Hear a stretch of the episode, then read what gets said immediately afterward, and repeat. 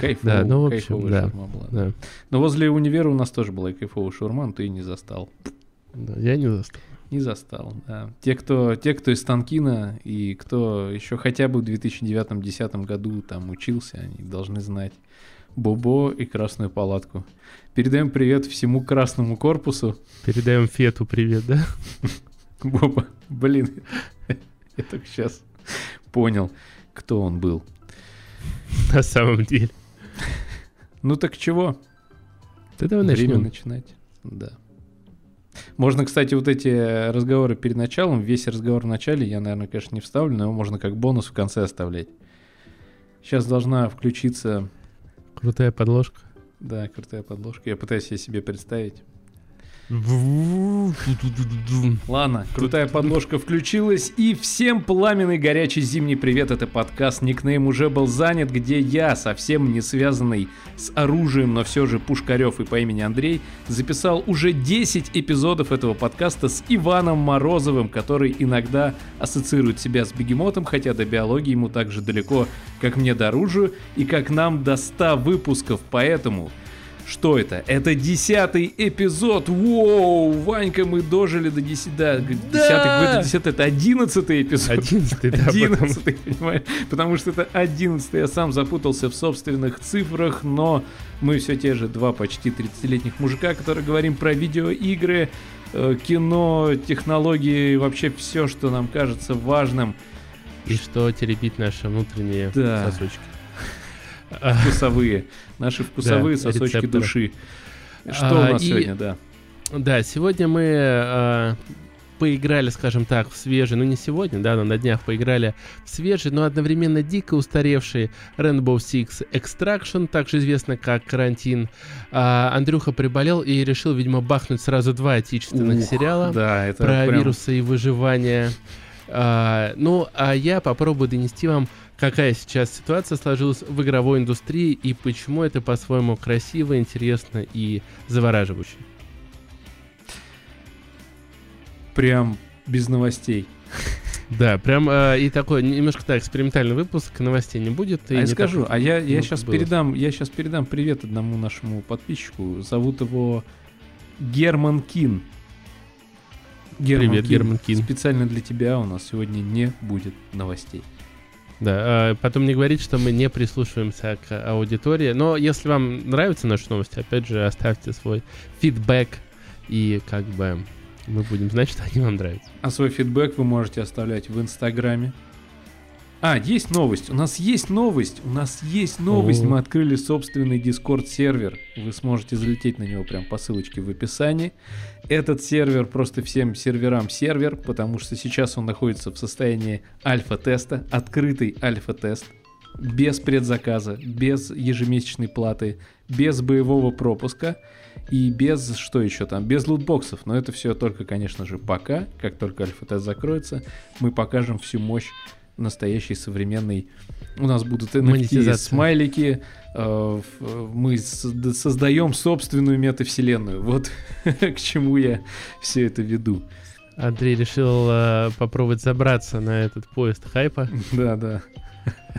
Нелепо так, знаешь, одной ножкой. Да, такой, знаешь, такой... «А, ручкой ну такой ладно, на следующем поеду. Да, да, все равно мы на кольцевой выходим.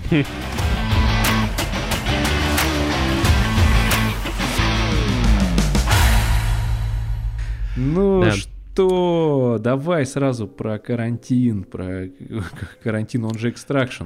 Он же карантин, он же экстракшн. Знаешь, эм, ну давай, давай ты первый.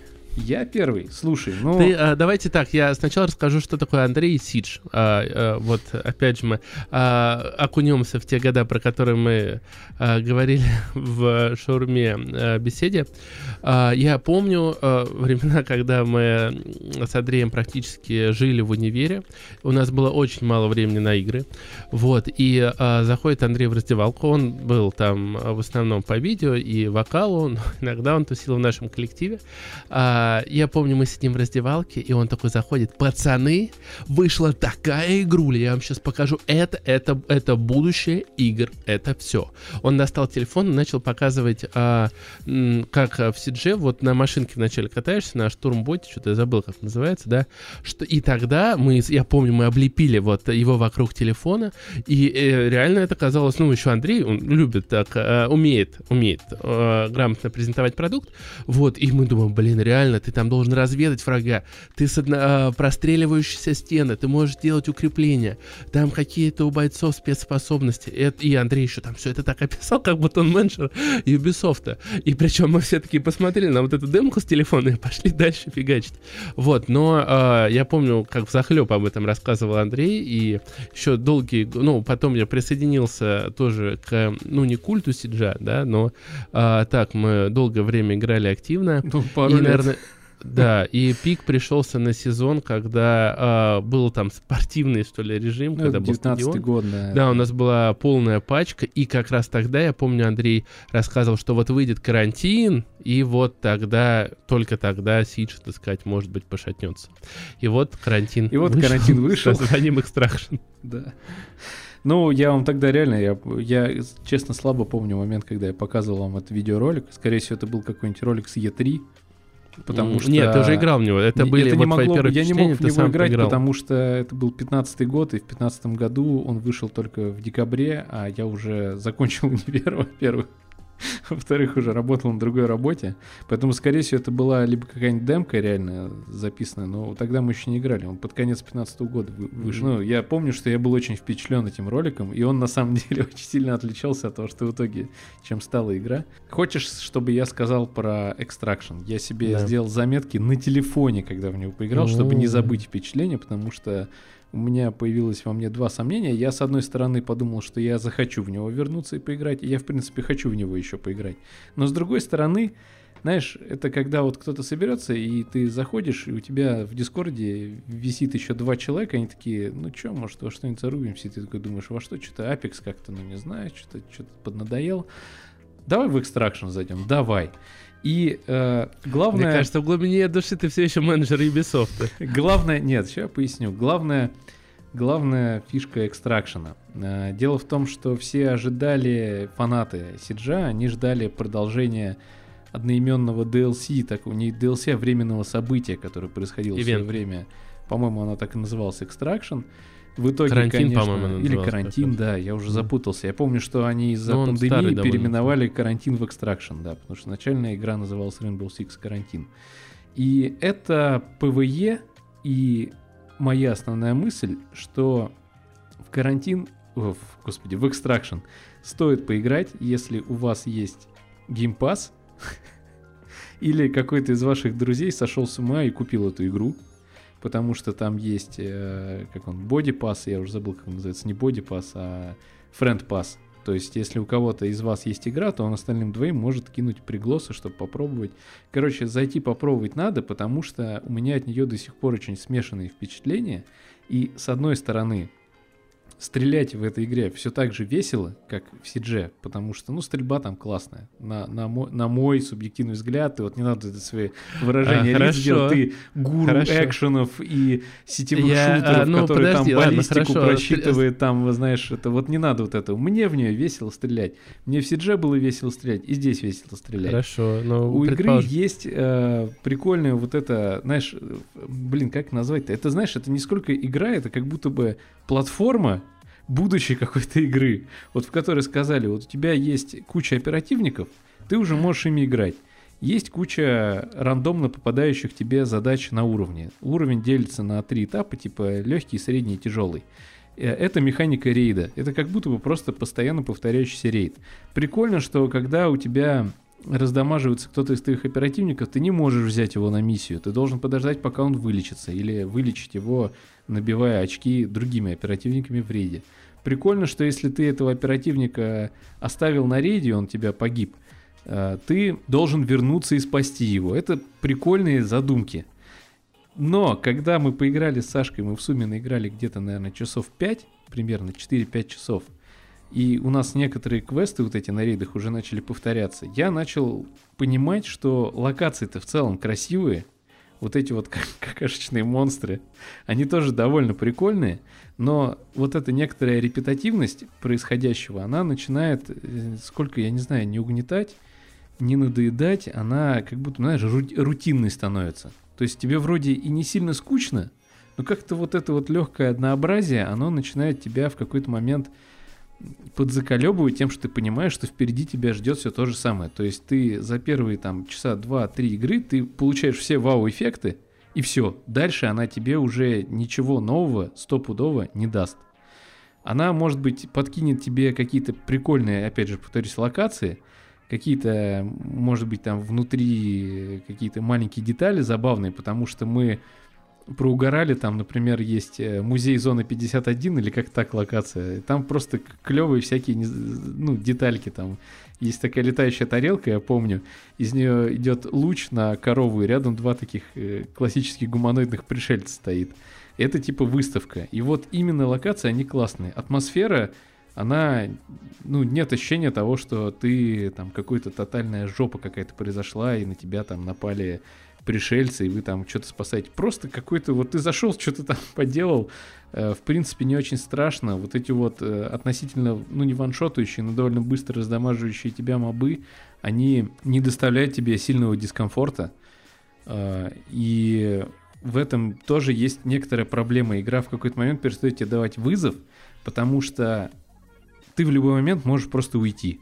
Типа, блин, нет, дальше мне будет тяжело, я уйду она не делает тебе никаких, не дает тебе никаких ограничений, чтобы ты в момент, когда ты понимаешь, что все, сейчас вот у меня мало патронов, у, меня, у нас даже такого не было, что было мало патронов. Может быть, еще вся фишка в уровнях сложности, я не знаю. Может быть, мы недостаточно долго поиграли, но мое впечатление такое. Поиграть надо, учитывая, что в нее можно поиграть на халяву в Game Pass 'е. В нее можно поиграть, если у кого-то есть купленная версия, можно даже скинуться там, да, несколько человек попробовать и потом уже делать выводы. Но мне кажется, что есть маленькая легкая, как давний фанат Сиджа, и то, что Сидж мы уже давно потеряли, мы уже это поняли.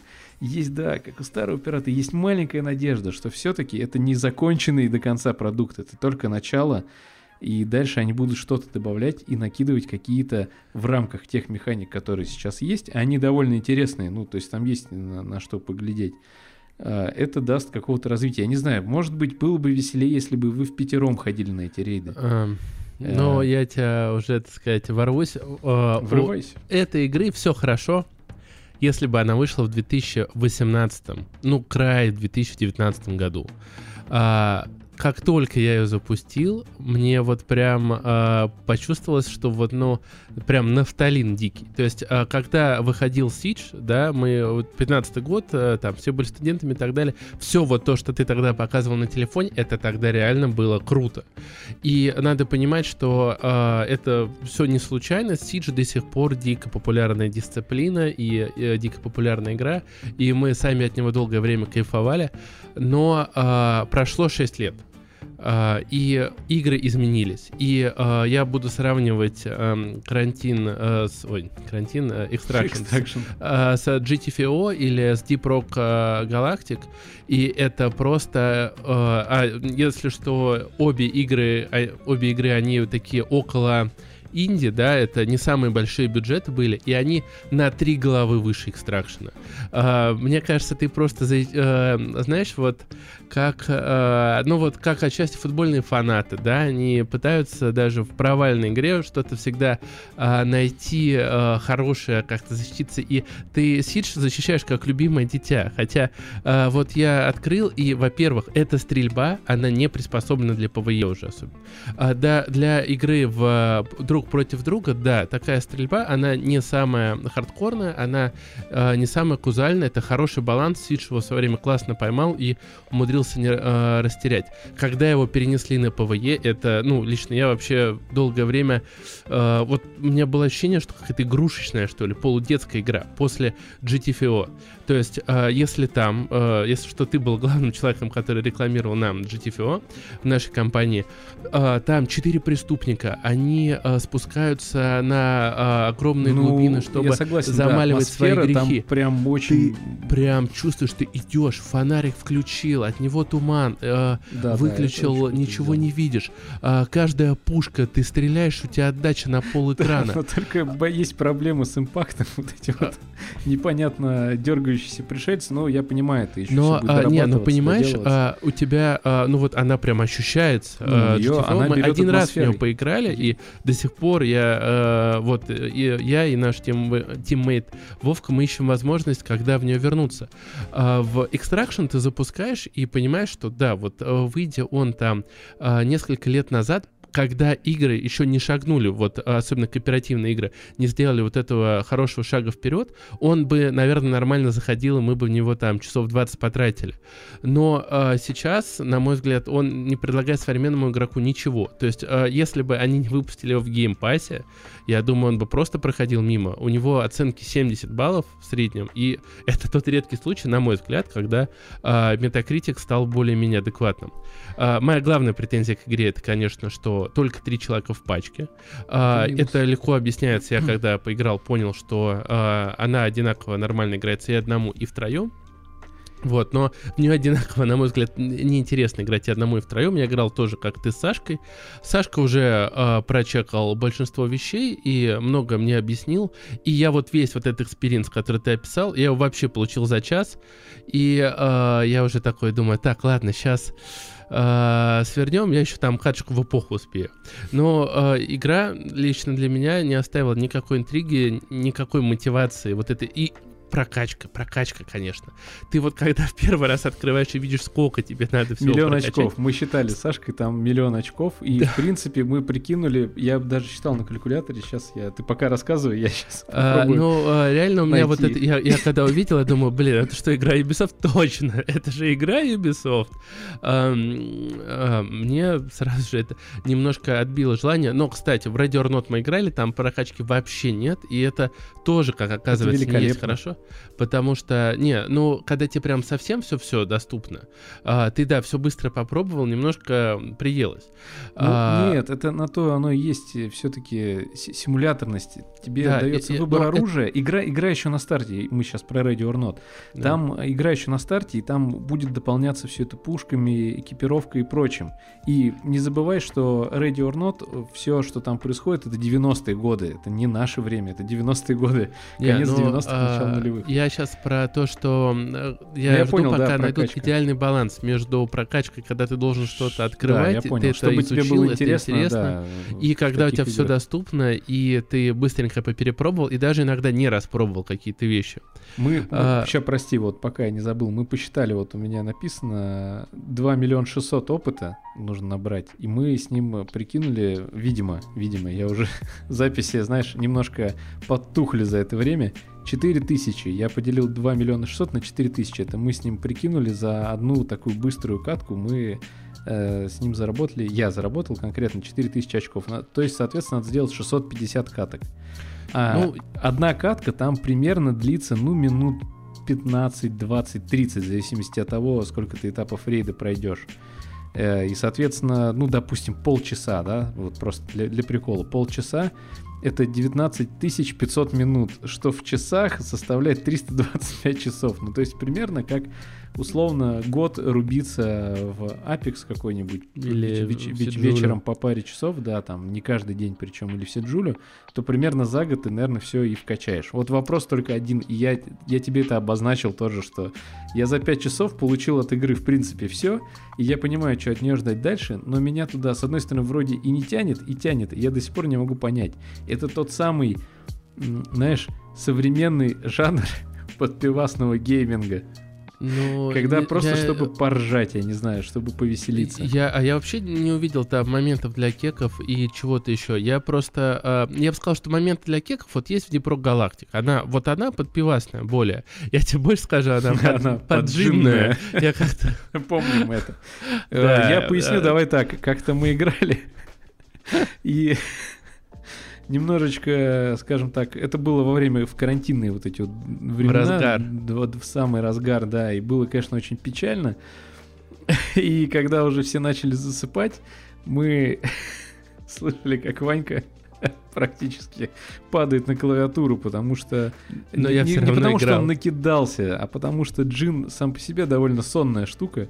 По крайней мере, на меня он тоже примерно так действует. То есть буквально чуть-чуть джина, и меня начинает прям клонить в сон. А, но я не знал всю коварность можжевеловых ягод на тот момент. Вот, я потом вообще почитал, как появился этот напиток. Вот. но, А. понимаешь, вот а, я бы прям вот эти три игры а, расставил. Вот GTFO, это прям вот вы спустились, это игра на кончиках пальцев. Это, да. это ты как будто бы смотришь фильм «Чужой». Это прям... Да, а вот даже триллер. учитывая, что ты в него поиграл, ты нам некоторые вещи раскрывал, все равно было, в общем-то, все интересно. Там И до сих пор вот интересно, случай- что там дальше, потому что там да, реально- а, до сих пор интересно туда вернуться. Там А, сюжет а, какой-то есть, понимаешь? Deep Rock- как минимум. Ну, Какой-то да, сквозной сюжет я сюжет. просто Немножко уже забыл, фоновый, но- но он там что-то происходит. В сюжете, для сюжета у нас есть отдельный человек в катках, он изучает лор и нам его рассказывает. А, а, а Deep Galactic, они там что-то вот эти гномы... это просто а, весело. Космические а, гномы. да, уже бегают, и вы классно друг друга дополняете, и, в общем-то, ну, забавный сеттинг. А Extraction, он такой, знаешь, он двоечник, опоздавший на пару, но он не такой двоечник, который пришел, отпустил шутечку, а, в ответ там на колкость какого-то учителя там подмигнул, а, какой-нибудь зубрили, сел, озорной, кинул на- и такой скучный. такое из серии. Его пытались поймать, а он там еще что-то сказал. И это был Альберт Эйнштейн, естественно, да?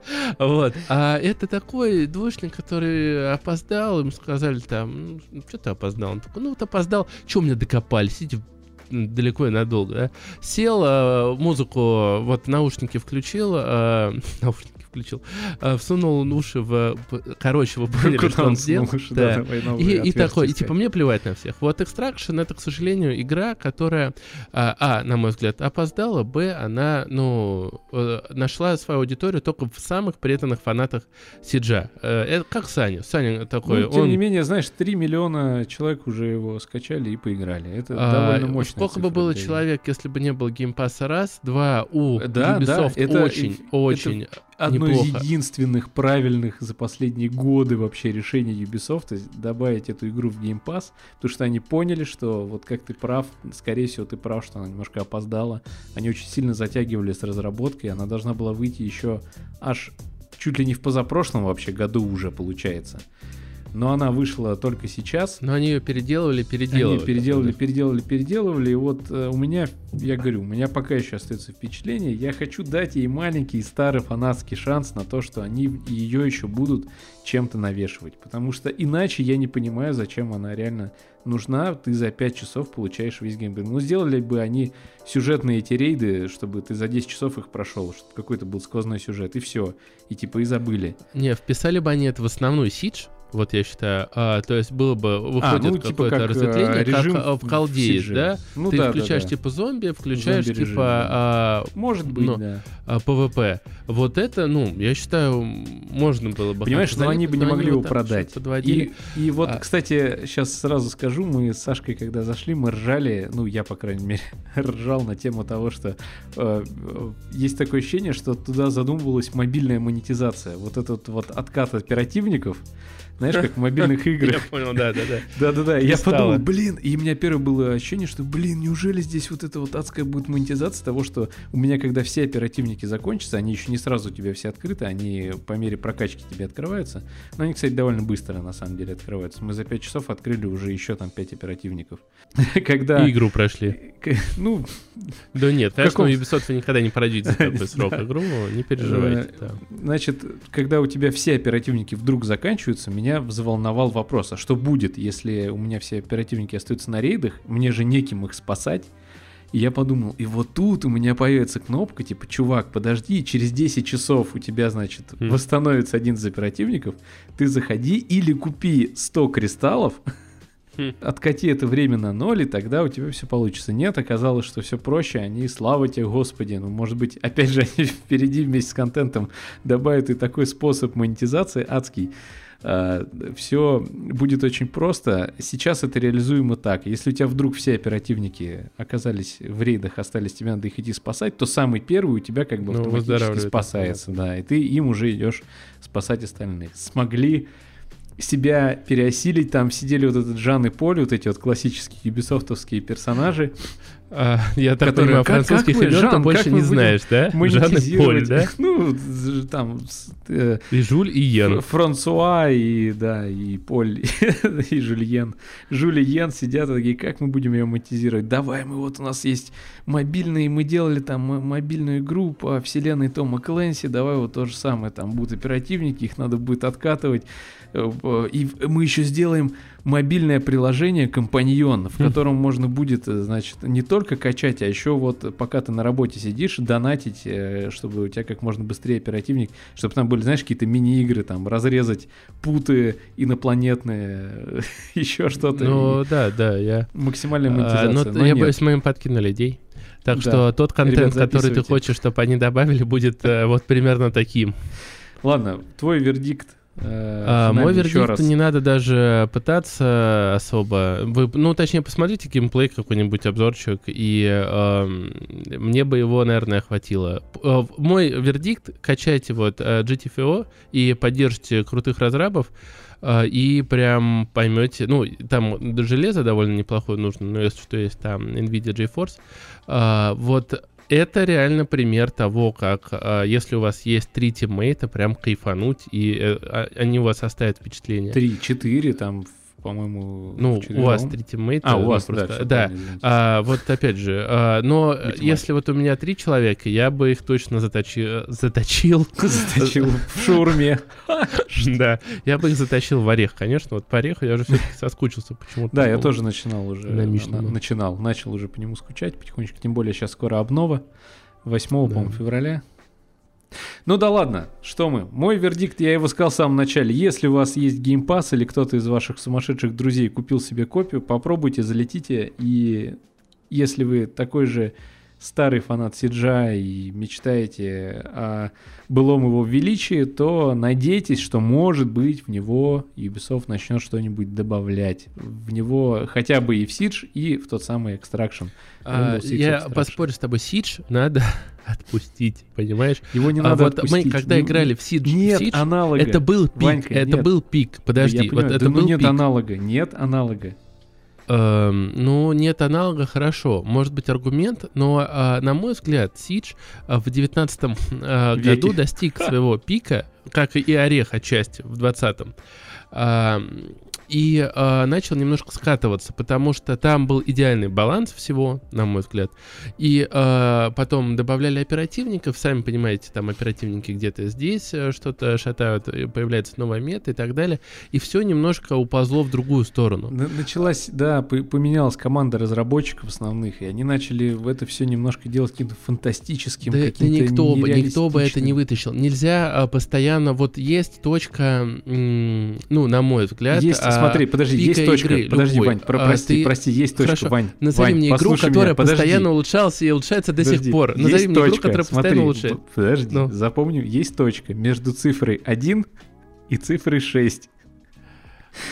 И Ой, вот эта точка, она, понимаешь, она уже 20 лет долбит все в одну и ту же степь. Что ГО, что 1.6, это все примерно одни и те же игры. Ну, Я понимаю, что если какие-нибудь адские фанаты, они начнут там, нет, 1.6 отличается от Go, но контра, она вот была контрой, она осталась, и в нее до сих пор рубится сотни а, тысяч ну, людей. А, все-таки, а, си, э, ну Это вот поэтому, наверное, Сидж и нельзя положить на одну полочку с контрой, понимаешь?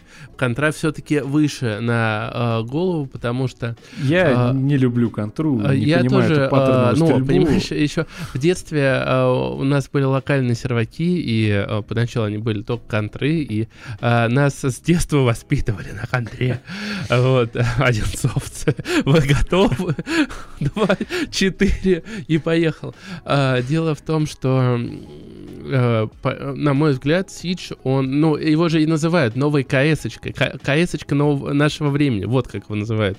Вот, но, а, может быть, и не надо тогда, блин, столько обновлений. Сколько да, обновлений? Вот, я, о том и речь. Я, может быть, неправильно, да, ты прав. Вот реально, не надо столько обновлений, не надо пихать людей этих оперативников. Вы делаете лучше новые карты, не надо их делать киберспортивными. Вот есть киберспорт, вот для людей, которые называются киберспортсменами. А есть кибердиван, А есть да? мы, да, кибердиванные спортсмены, которые вот хотят вечерком с друзьями в пятером пойти и во что-то порубиться, чтобы не было вот этих вот там тактик. Сидж прекрасен самой главной вещью. Ни там, ни графика, ни какие-то там особенные особенная там стрельба, да, которая мне нравится. Там тебе она, может быть, не очень нравится. Не, а она, для PvP она просто... шутера она отличная.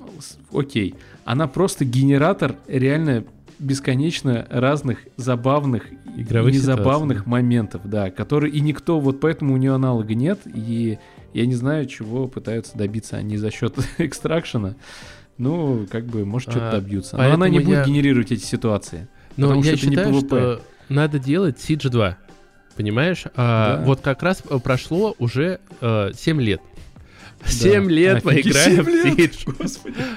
Да, и Ой. они уже, э, как минимум с новым Unreal Engine, могут шагнуть вперед. Они могут еще сделать э, опять такой вау-эффект, чтобы ты забежал уже теперь в кальянную к нам, открыл телефон и сказал, вот, смотрите, смотрите, я хочу пережить опять этот момент. А да, мне его тоже. не дают. Не дают, а, потому не, не что дают, но... есть Жан и Поль, у которых есть, помимо метавселенных и NFT, еще монетизация. Сидж монетизирует, деньги приносит, все нормально. И Жерар, да. Они все там вчетвером. Жан-Поль, Жерар и Жульен. И Жульен, и Оливье еще. А тебя не смущает, что все они на букву Ж? Кроме Потому Поля. что это полное Ж. Весь этот а, Ubisoft, что он сейчас делает, господи. Да, 3G и П. Вот. А, ладно. Че мы? Отпустим, отпустим, отпустим да, беги, беги. Ты знаешь, как когда поймал рыбу, она такая. Какая? Одна рыба, которую Скользкая. ты поймал за этот вечер, и ты ее отпускаешь, типа, ну, ладно. Ненавижу рыбалку, сейчас. Езжай. Ну, на спине хорошо. Никогда не рыбачил почти. Не, тоже а не, как же фишинг-симулятор? А, у тебя брат фишинг-симулятор. Да, это брат мой. У меня фарминг-симулятор. Да, я смотрю. Кстати, а он, он, он, он побил можете, рекорды. Да? Он на этой неделе побил рекорды по продажам. Опять очередные там свои какие-то там. Сколько-то миллионов копий. А, я подумал, видимо, я не в тренде. Видимо, mm-hmm. фермеров больше, чем мы думаем.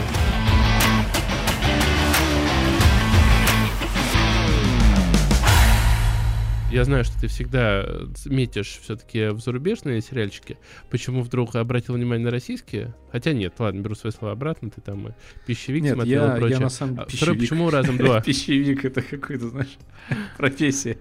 Есть гар гарнист, там есть ну, таксист, а есть пищевик.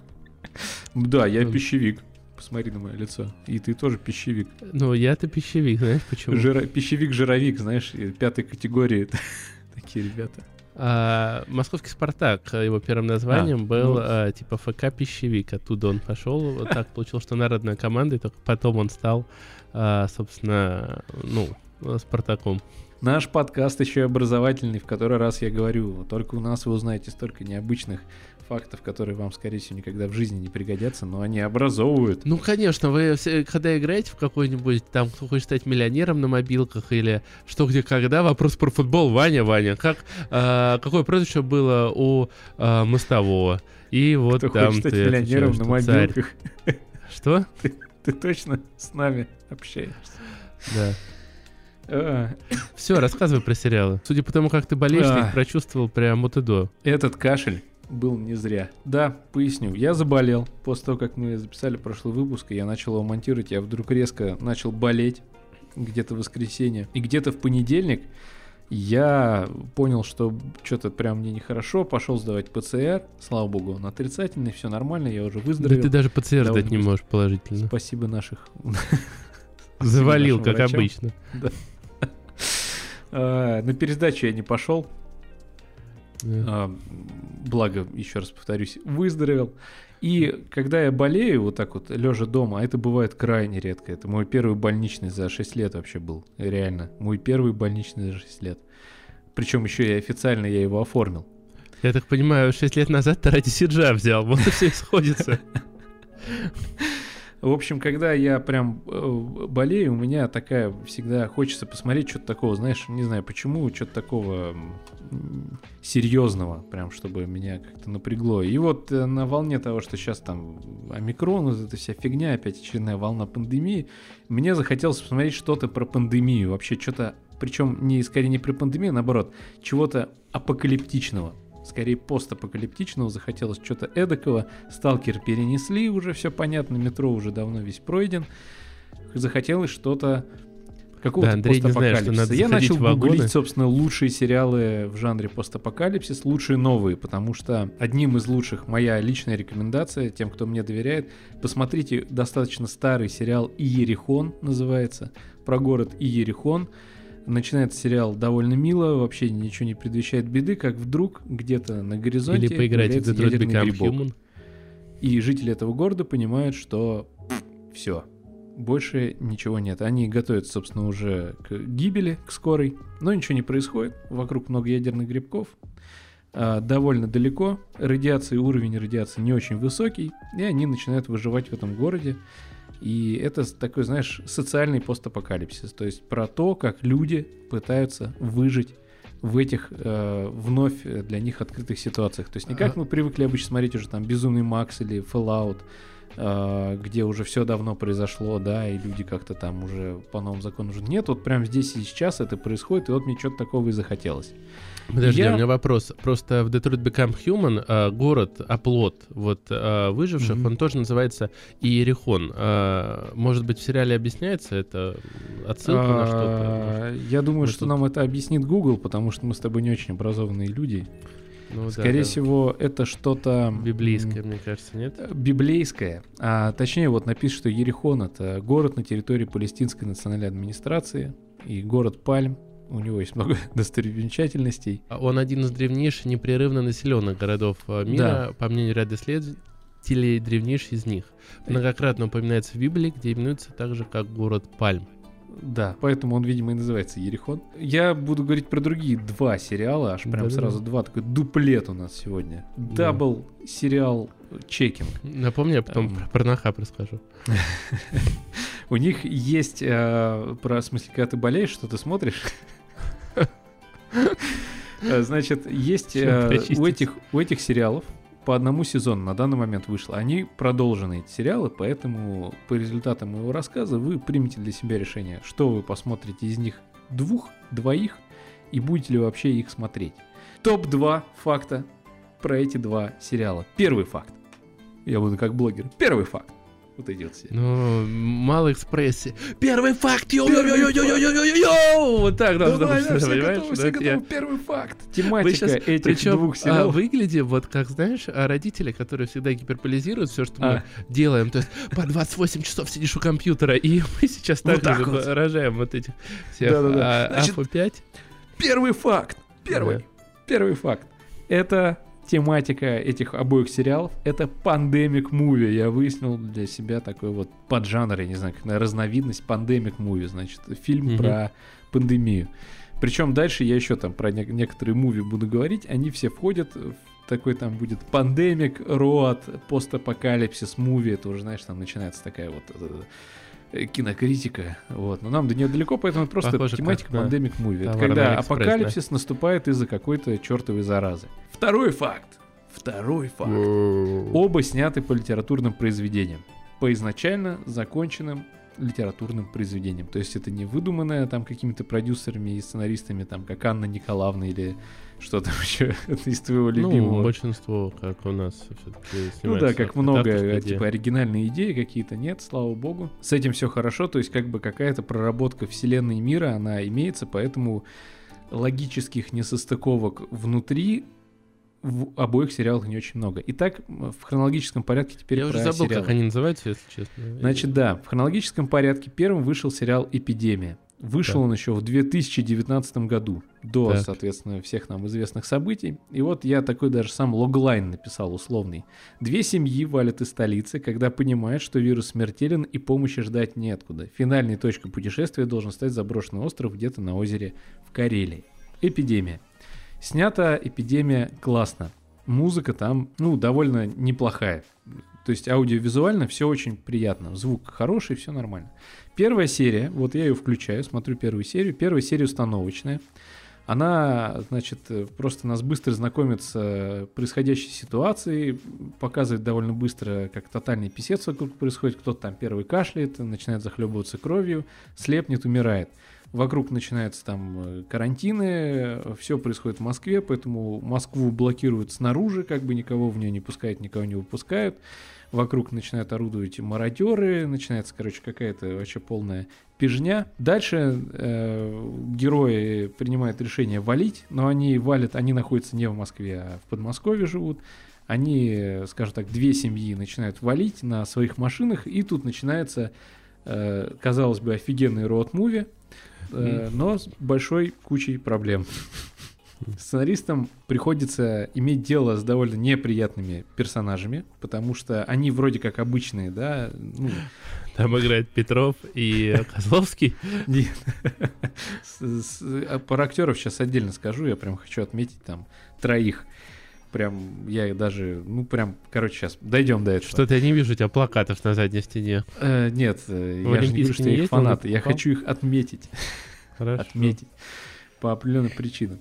И, значит, э, у них у всех какие-то очень выпученные, знаешь, такие недостатки там. Они постоянно друг друга пытаются кинуть, все только ради себя, все ради своего спасения. И, с одной стороны, можно это понять, наверное, mm-hmm. ну, когда вокруг все, мира нет, мира ничего нет вокруг тебя, и тебе надо спасать там свою семью, и ты, естественно, будешь ради этого делать что угодно. Вспомните там ходячих мертвецов или еще что-то.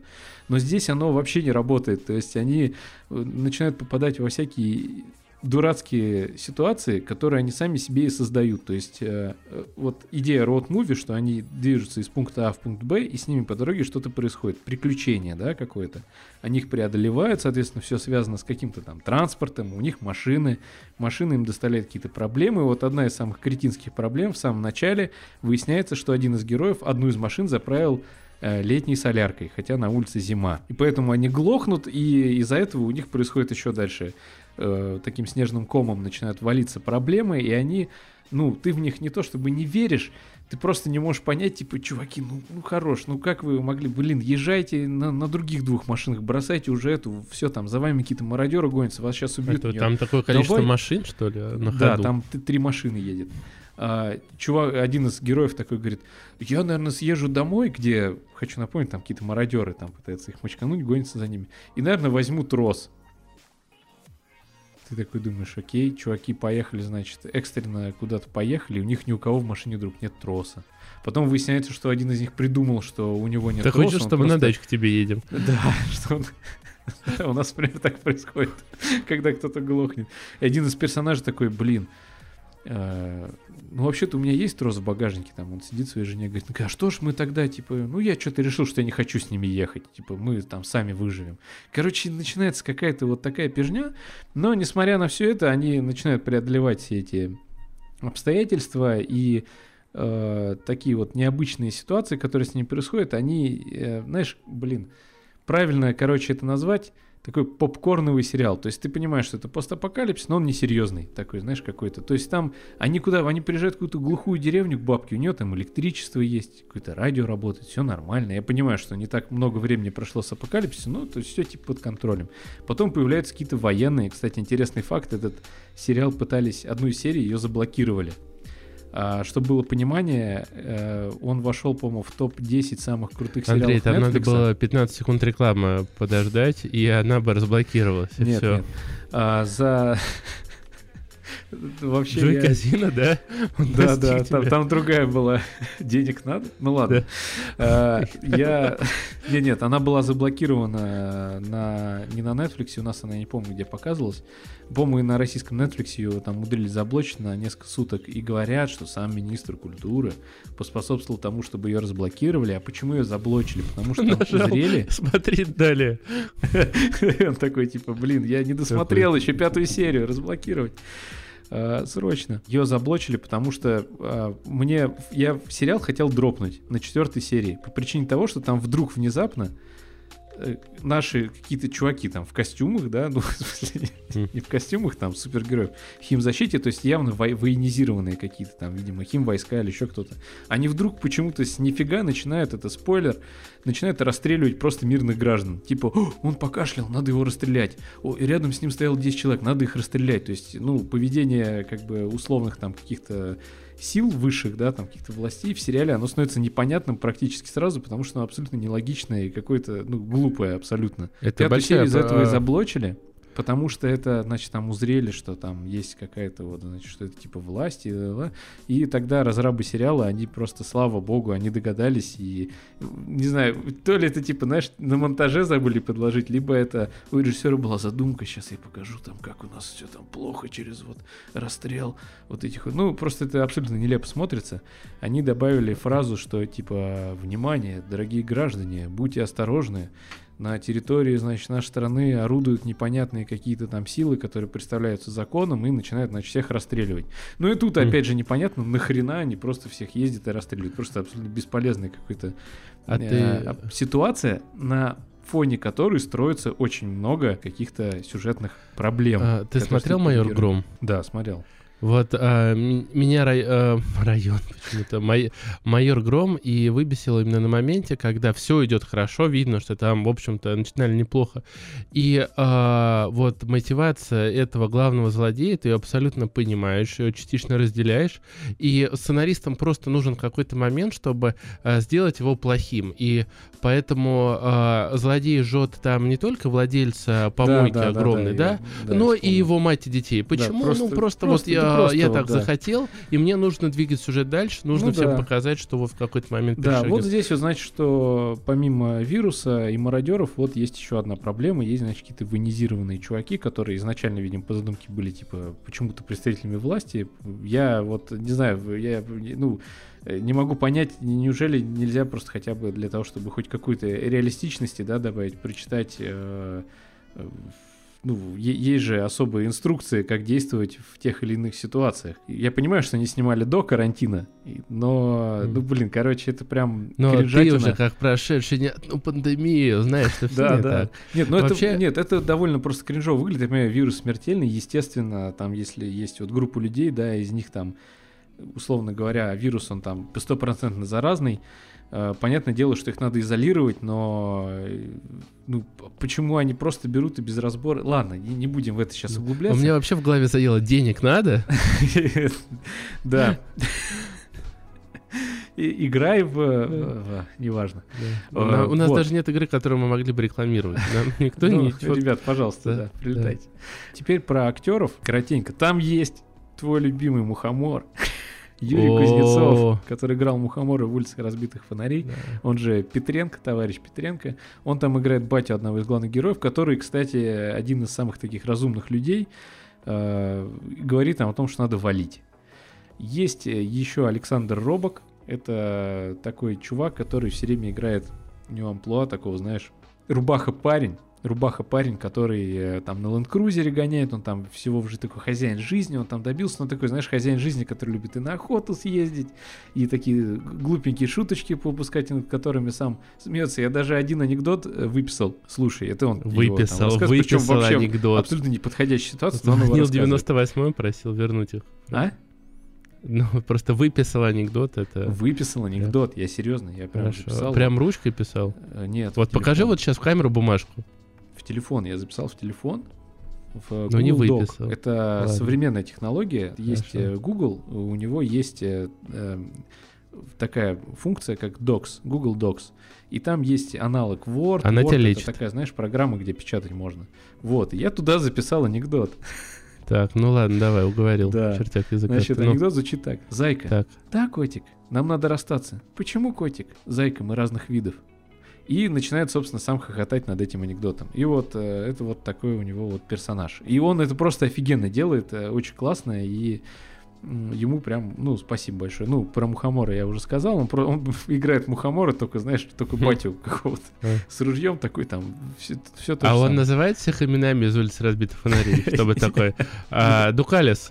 Дукалис, бери дизель, заливай летний, там у нас потом сюжет произойдет смешной. Казанова, да. А, или там, ну что, по коням у нас в, в Москве пандемия, Андрюха у нас, возможно, да. трупы надо ехать.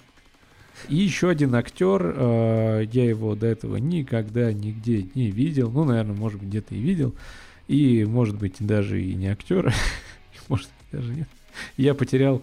Э, а, вот, Эльдар Калимулин. Он играет, короче, парнишку, юнца, с синдромом Аспергера. Это одна из форм аутизма, характеризующаяся выраженными нарушениями социальной коммуникации и взаимодействия.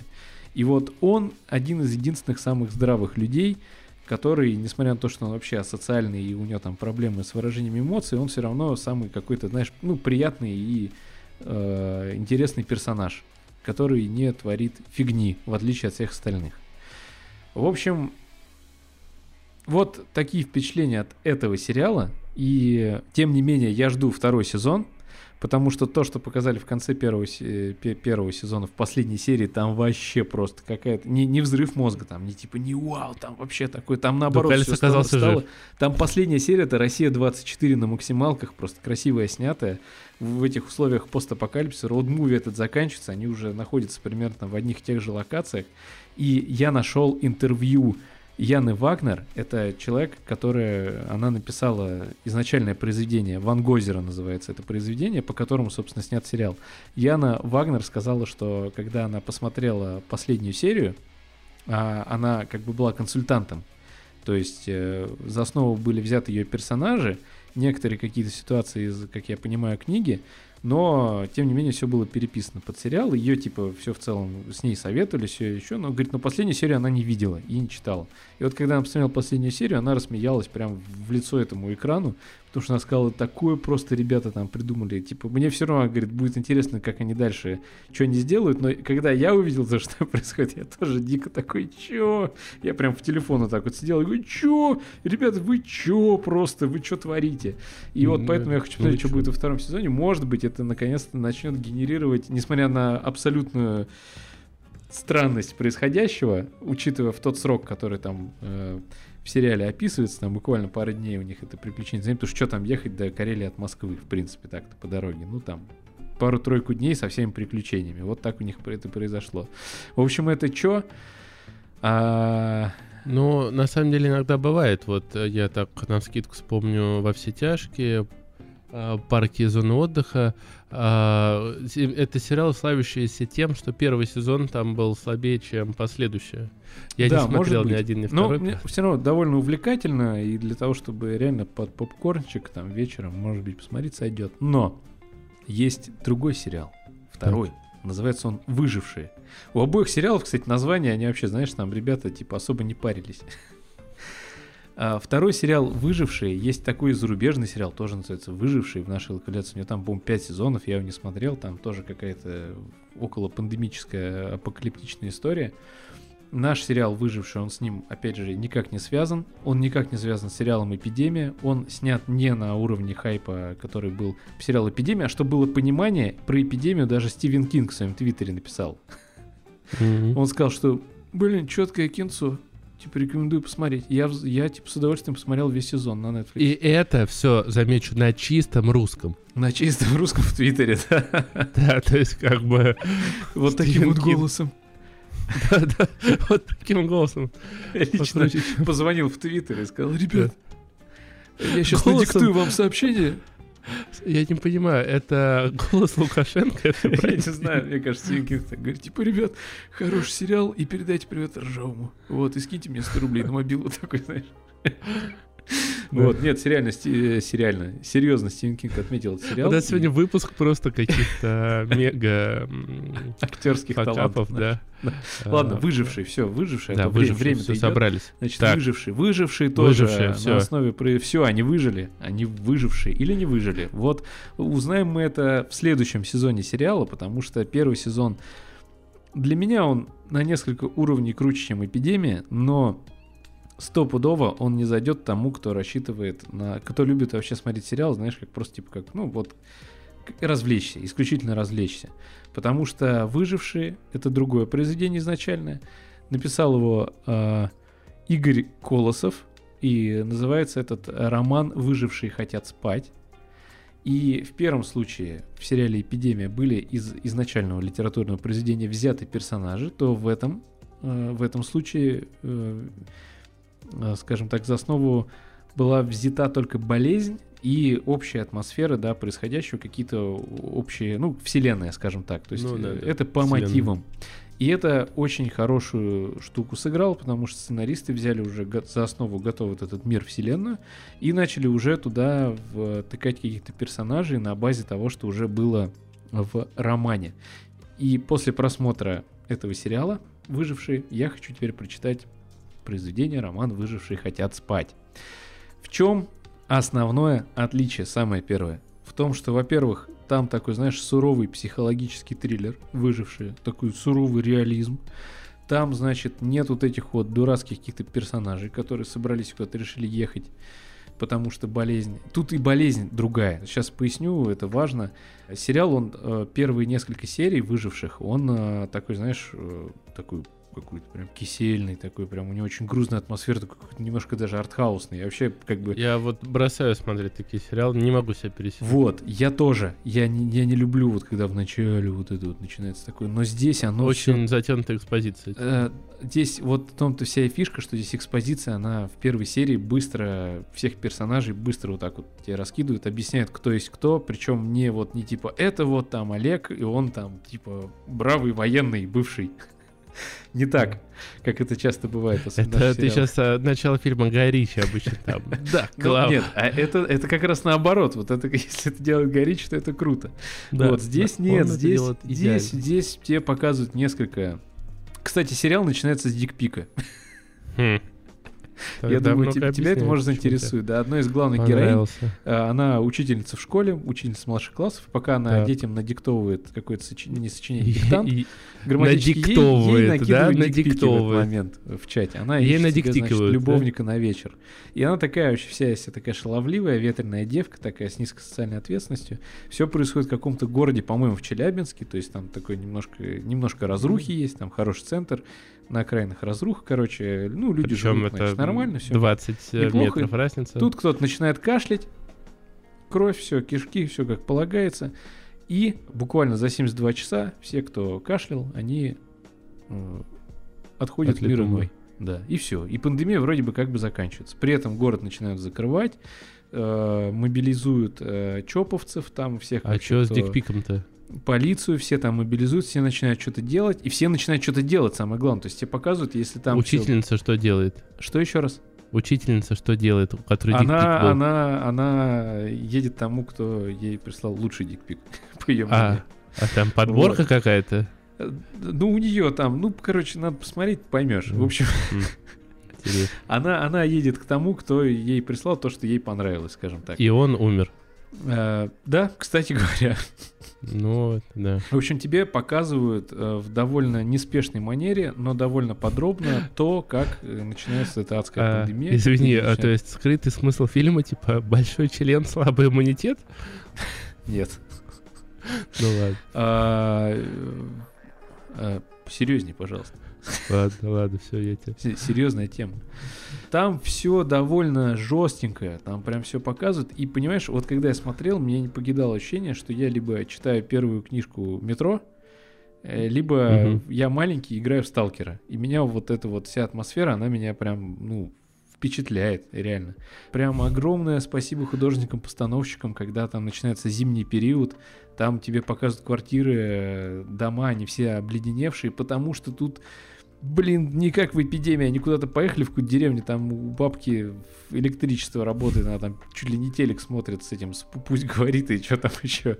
Здесь Это все, здесь да. когда город пал от эпидемии, когда больница перегружена, когда в больнице остался один единственный врач, когда вообще все, вообще полный тотальный капец произошел, все, э, город начал потихонечку умирать, на, начало отключаться электричество, а, подача воды, закончилась, с продуктами проблемы. Это все вот так вот на, нагоняется, нагоняется, и буквально вот первые 2-3 серии тебе вот этот весь груз на тебя сваливают, ты понимаешь, как это жестко, тебе показывают новый быт людей, как они выживают, как, как они начинают, как им организуют питание по карточкам, как их не выпускают из города, потому что там, ну, э, местные военные им дали приказ никого не выпускать до разрешения ситуации, но дальше, соответственно, весь мир, видимо, э, падает, все, конец. Э, и там тоже есть вот эти странные военные, которые э, расстреливают каких-то там людей. Но там хотя бы это объясняется тем, что там местный какой-то командующий, да, он немножко съехал с катушек и никому не говорит, что он кого-то расстреливает. Всем говорит, что все, всех хорошо, все нормально, а сам вот почему-то так себя ведет, думая, что таким образом он всех спасает. В общем, там есть много колоритных, неординарных персонажей, которые постепенно с главными героями встречаются. И в какой-то момент этот сериал тоже превращается в роуд-муви, где они едут не на машинах, а на поезде. У них там появляется какой-то момент поезд. Это, это очень прикольно, да. Это очень прикольно реализовано, снято тоже классно, опять же. Э, музыка там вообще на порядок круче, чем в эпидемии. Там такой клевый эмбиент играет. Э, и и развитие сюжета логичное, все логичное, все тебе смотрят. Там есть очень неприятные моменты, которые ты прям смотришь, ты прям вот хочется его, знаешь, перемотать, но ну, как бы, но ты понимаешь, что это сделано специально, чтобы тебе показать, как им там всем хреново и жестко. И персонажи там, они все такие же сволочи, как в эпидемии, такие же вот все какие-то, ну, нестабильные. Но у этого есть тоже объяснение. А, помимо того, что они решают, да, задачи и приключения, которые с ними случаются, естественно, ради того, чтобы выжить, но у них еще есть глобальная цель, не просто там доехать куда-то, чтобы там жить. У них есть другая, более высокая цель, более важная. И не все с этой целью, скажем так, изначально согласны. И самый прям, самый сок это того, что этим людям нельзя спать всем больше, чем 2 часа. Потому что когда все после первой волны вируса умерли, они все равно остались зараженными. И этот вирус работает так, что если ты спишь больше там двух или пяти, я уже не помню точно часов, то ты впадаешь в кому. И все. И поэтому все люди, которые живы остаются, они вынуждены друг друга будить и вынуждены жить в адском вообще режиме без сна. Соответственно, у них начинаются какие-то там глюки. Ну, сам понимаешь, как бы, когда ну. долго не спишь, тебе тяжело. Они еще выживают без тепла, без света, они еще куда-то пытаются совершить путешествие, что-то решить. И там есть много реально, еще раз скажу, э, таких колоритных персонажей. Самая запоминающаяся для меня была э, бабка, которая управляет местной такой сектой. Ну, назовем ее секта. Э, при э, одном другом важном объекте, тоже спойлерить не буду, и она в какой-то момент там одному из героев такая подходит, ну что ты, типа, цыпа, цыпа, цыпа, она так все время своими говорит, цыпа, цыпа, цыпа, ну что ты, типа, вот загрустил. Вот ты смотри, сейчас достает, короче, из ящика какие-то травки, начинает их толочь в, ступ, в ступе, занюхивает, смотрит на нее такая, вот так вот я борюсь типа со сном. А вообще, ты знаешь, я когда молодая была, у меня в январе начиналась весна, и врубается какая-то рыбчина, и она начинает дико под нее танцевать. При этом бабка там адская решала. Я не знаю, что она там, кем она была до этого, но она порешала много там, скажем, видимо, каких-то проблем для местного населения, и поэтому они все уважают, любят, считают ее там какой-то матушкой, и что-то там э, она их там успокаивает, что-то им помогает. Короче, на, наладил такое сообщество, деревню. И э, я это все к чему? К тому, что сериал не сыскал такой же популярности, как «Эпидемия». Он не зашел в топы Netflix, но я посмотрел их оба друг за другом. Вначале «Выживших», потом «Эпидемию». И тем, кто так же, как и я, зашел в Google и такой, типа, хочу посмотреть лучшие топ вот сериалов про вот какой-то постапокалипсис, хочу, ну вот просто хочу. И кто, может быть, смотрел Ерихон или собрался посмотреть Ерихон. Э, вот выживший — это Ерихон. Эпидемия — это машинима, юмористическая машинима на движке Fallout. Я не знаю. Ну, при этом оба сериала имеют право на существование, реально. Вот э, для нашего отечественного киносериала «Строение» это очень хорошие продукты э, по сравнению с теми же беспринципными. И что там еще у нас? Любимая Анна Николаевна, да? Анна Николаевна. Это, это цельные, да, это законченные, твоими же словами скажу, произведения, в которые интересно посмотреть от начала до конца. И тебе даже интересно, что будет во втором сезоне. Более того, у выживших еще выходят новеллы, выходили новеллы. Это маленькие короткие веб-сериалы с абсолютно другими героями, но в этой вселенной. И вот это довольно круто. Так что, ребята, mm. Кто Но... хочет начать сериал с Дик Пика и закончить э, таким легким, таким неплохо, ничего себе. Таким вот апокалипсис. Тем, кто грустит по переносу Сталкер 2. Я могу сказать, что... Тем, да. кто уже перепрошел все там метро вдоль и поперек, и э, либо идите почитайте эту книжку. За нее я говорить ничего не могу, пока еще не прочел и не начинал. Вот только вот себе ее собираюсь приобрести. И, соответственно, сейчас а, книжка еще раз, да, сейчас, сейчас, сейчас, сейчас а, называется ну, по выжившим, «Выжившие хотят спать» да. Игорь э, Колосов, да. Mm. Тем, кто хочет почитать по эпидемии, это Яна Вагнер, а, Ван Гозера. так называется. В общем, выжившие жестко, реалистично. Ну, понятное дело, что для, для художественного вымысла жестко и реалистично. Интересно, атмосферно, э, нормальные герои, нормальные ситуации. Э, все логично, скажем так. Э, эпидемия, офигенный попкорн, это, я не знаю, как там, типа, сравнить э, Джеймс Бонд и 17 мгновений весны. Вот Совсем уж, совсем. Ну, я прям, знаешь, я обозначил две крайности. Вот Джеймс Бонд и 17 мгновений весны. Джеймс Бонд, блин, весело, клево, там, чувак вылазит из-под воды из машины, там, разбивая локтем. 17 мгновений весны, настоящий шпион, который что-то решает. Настоящий ну, разведчик. А знаешь, я тебя послушал. Хотя и то, и то, естественно, абсолютно, скажем так, э, ну, вымышленные ситуации. Да. Но тем не а менее, 17 мгновений весны куда реалистичнее. Сильнее, да, да, скажем. И атмосфернее. Вот. Выжившие вот... Э, Но, эпидемия. понимаешь, это, опять же, Джеймс Бонд — это Сидж, а 17 мгновений весны — это Контра. Ну, а, может быть, это, да. Это к вопросу быть. легендарности.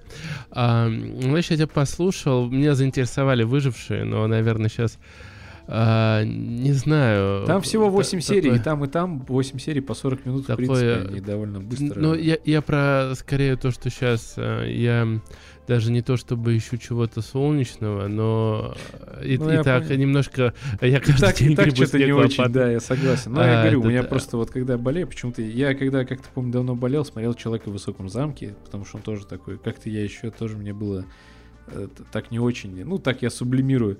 Э, Тьму я смотрел, немецкий сериал, э, тоже на Netflix выходил вообще просто это какой-то. Я даже не буду про него говорить, ладно, это взрыв мозга. Я, Кто смотрел, а, поймет. Давай это будет тема, которую мы зададим нашим зрителям, тем более, если они до дослушали, они большие красавчики. Вот у меня тоже просто есть фильм, который я всегда смотрю, когда болею. Это «Приключения Шерлока Холмса», советская mm. экранизация, которая считается вообще одной из лучших. Если кто не знает, то изображение Василия Ливанова а, в а, это официальное изображение Шерлока Холмса на э, монетах в замке, я забыл, как этот замок называется в Лондоне.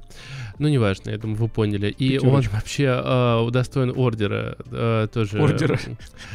Удостоен ордера на обыск 2017. Да, но так или иначе, в общем, Ливанов даже миром признан одним из самых крутых Шерлок да. Холмсов. И в свое время, э, еще в далеком детстве, э, мы с э, сестрой заболели одновременно, а ей как раз на Новый год брат э, подарил вот сборник всех, тогда еще на DVD-дисках, помнишь, вот эти вот коробочки? Да, да, сборники. А, сборник всего Шерлока Холмса. И вот с тех пор, что-то, когда я заболеваю, я смотрю его, и для меня это дико лампово, я э, вообще огромный фанат. Э, и Ливанова и Виталия Соломина, это, ну, ну, короче, ладно, это отдельная история, но...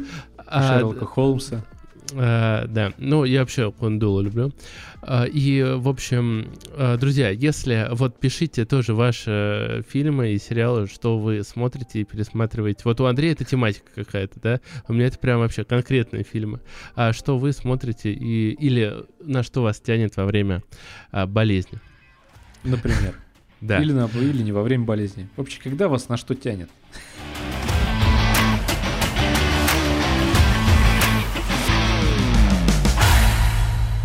Помнишь, э, мы в прошлом подкасте обсуждали, я, если честно, уже забыл мысль, но надеюсь, я на нее выйду, пока буду говорить, обсуждали а, то, что во время зума а, да, у да, да. ребят запустилась да, а, трансляция порно. уже лет по 70. Вот, а, и суть в том, что мне для того, чтобы сделать обложку, нужно было найти этот видос.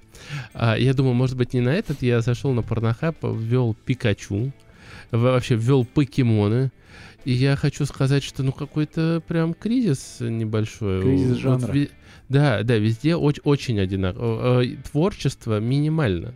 Я помню, а, это вообще а, такой Короче, мы как-то с моим лучшим другом начали смотреть а, порнографический фильм на даче. И а, с, сценарий, вот оцените, вот это компания Приват, я думаю, многие из вас ее знают, а сценарий такой к чуваку, а, и а, он сидит на работе, такой офисный клерк, ему звонит жена и говорит, вот, где ты? Он такой, я работаю, кидает трубку. А, вот, а, и в это время заходит его шеф, И мы думаем, так, блин, это что за фильм? И он говорит, так, вот типа здесь, а, значит, чемодан, вот ты его посторожи, придет крутой клиент, ты ему отдай, а я типа побежал, пятница вечер. Вот, и значит, он убегает, и этот чувак, он такой поработал, поработал, типа, ему надо ждать того чувака, он открывает этот чемодан, и там, сука, там а, вот бутылки пластиковые, их порезали, да, вот, представляете, прозрачная пластиковая бутылка, если ее резать ножницами и накидать, то это получится такие, ну, сгустки пластмассы, да, и там вот эти вот сгустки пластмассы, да, какие, ну, странные, и он такой, твою мать, это же бриллианты! Просто так. вот на эту гребаную пластмассу. И такой, и, и такой, все, я типа на Мальдивы. Следующий кадр, он на Мальдивах. И там сюжетище было. Его, короче, в конце там, он Ладно. везде пытается загнать эти бриллианты, и в конце его убивают, он просыпается на этом э, месте. месте. Он, оказывается, уснул, да. Вот э, тогда, извините меня, люди придумывали, делали, Подожди, создавали. А, а, вот, а, понимаешь, вот... А, а экшен-то там был? Где-то. Просто, у меня ощущение, что вы просто посмотрели какой-то, знаешь, очень низкобюджетный фильм с таким вот сюжетом. Нет, да был, был. Типа он как только на Мальдивах оказывается. Чемодан а, бриллиантов, не знаю. А, он как только на Мальдивах оказывается, там начинается все. Понятно, но да. а, порно, вот эта вот часть, а, вот даже сейчас современные модели об этом часто говорят, что те, кто вот этой прелюдии, хотя, хотя и знаменитый мем о том, что сразу перемотал на середину, а, те, кто именно вот этой прелюдии больше уделяет внимания, они э, добиваются большего успеха. Поэтому творчество, оно важно да. абсолютно везде. Это, а. это цитата из интервью режиссеров фильма «Беспринципный». Защитники. Возможно. А знаешь, в чем проблема? Потому что дальше у меня по плану, ну, по плану не было вот этого а, рассказа о современных проблемах порнохаба. А по плану у меня вопрос к тебе такой. А сколько у тебя вот детей, племянников, а, короче, мелких вот в твоем окружении? А, один у меня есть племянник. А, так, сколько ему? Компрометирующий вопрос. Я не помню, сколько вообще ну, из моих родных кому. Ну, три годика. А, ну, три, ладно, три годика, я думал, чуть постарше. У меня э, в этом плане, у меня два брата и сестра, они, э, так сказать, одарили меня уже там семью племянниками, есть какие-то другие связи. И ты знаешь, э, одного из них, даже троих из них я крестный отец, но с одним контактирую почаще. У него есть э, любимые игры. Первая это, как ты думаешь, какая, Fortnite. которую он рубится на телефоне? Fortnite. Или PUBG. Это вторая, вторая, PUBG. вторая. Вот ты Minecraft. назвал вторую. Майнкрафт. Майнкрафт. И он как-то сказал такую фразу. «А, нет, я пробовал играть на компьютере, но это невозможно. Не то, да? Вот он крабиком вот так держал телефон, просто мне непонятно как, и вот гонял Майнкрафт. А я, я пробовал Майнкрафт играть а. на телефоне. А это вторая действительно... Испытание. Uh, вторая Fortnite, и мне, причем, брат рассказывал, как он играет, у него курсор безумно вверх направлен, и он доходит до топ-2, до топ-1, при том, что, ну, вообще, то есть... При том, что ему всего два года. Uh, не, ему там... Я сейчас что Но, а, не, ему 12 лет. Вот. А, и а, это я все к чему. Сейчас Никто и не опровергнет эту информацию. Да, все вы поймете сейчас к чему. Дело в том, что то, про что мы часто говорим, игровая индустрия, она имеет тоже определенную свою красоту но ее увидеть а, гораздо тяжелее, чем, допустим, в футболе. Ну, хотя я понимаю, что и в футболе, да, для многих это тяжело, но а, там все зрелищно и напрямую происходит, да, даже люди далекие от футбола, все помнят, как Матараци что-то крикнул Зидану, тот его ударил посреди, ну, головой а, в грудь, тот упал, Зидан уходит мимо а, трофея, к которому он шел всю жизнь, драма, она развивается вот прямо перед твоими глазами.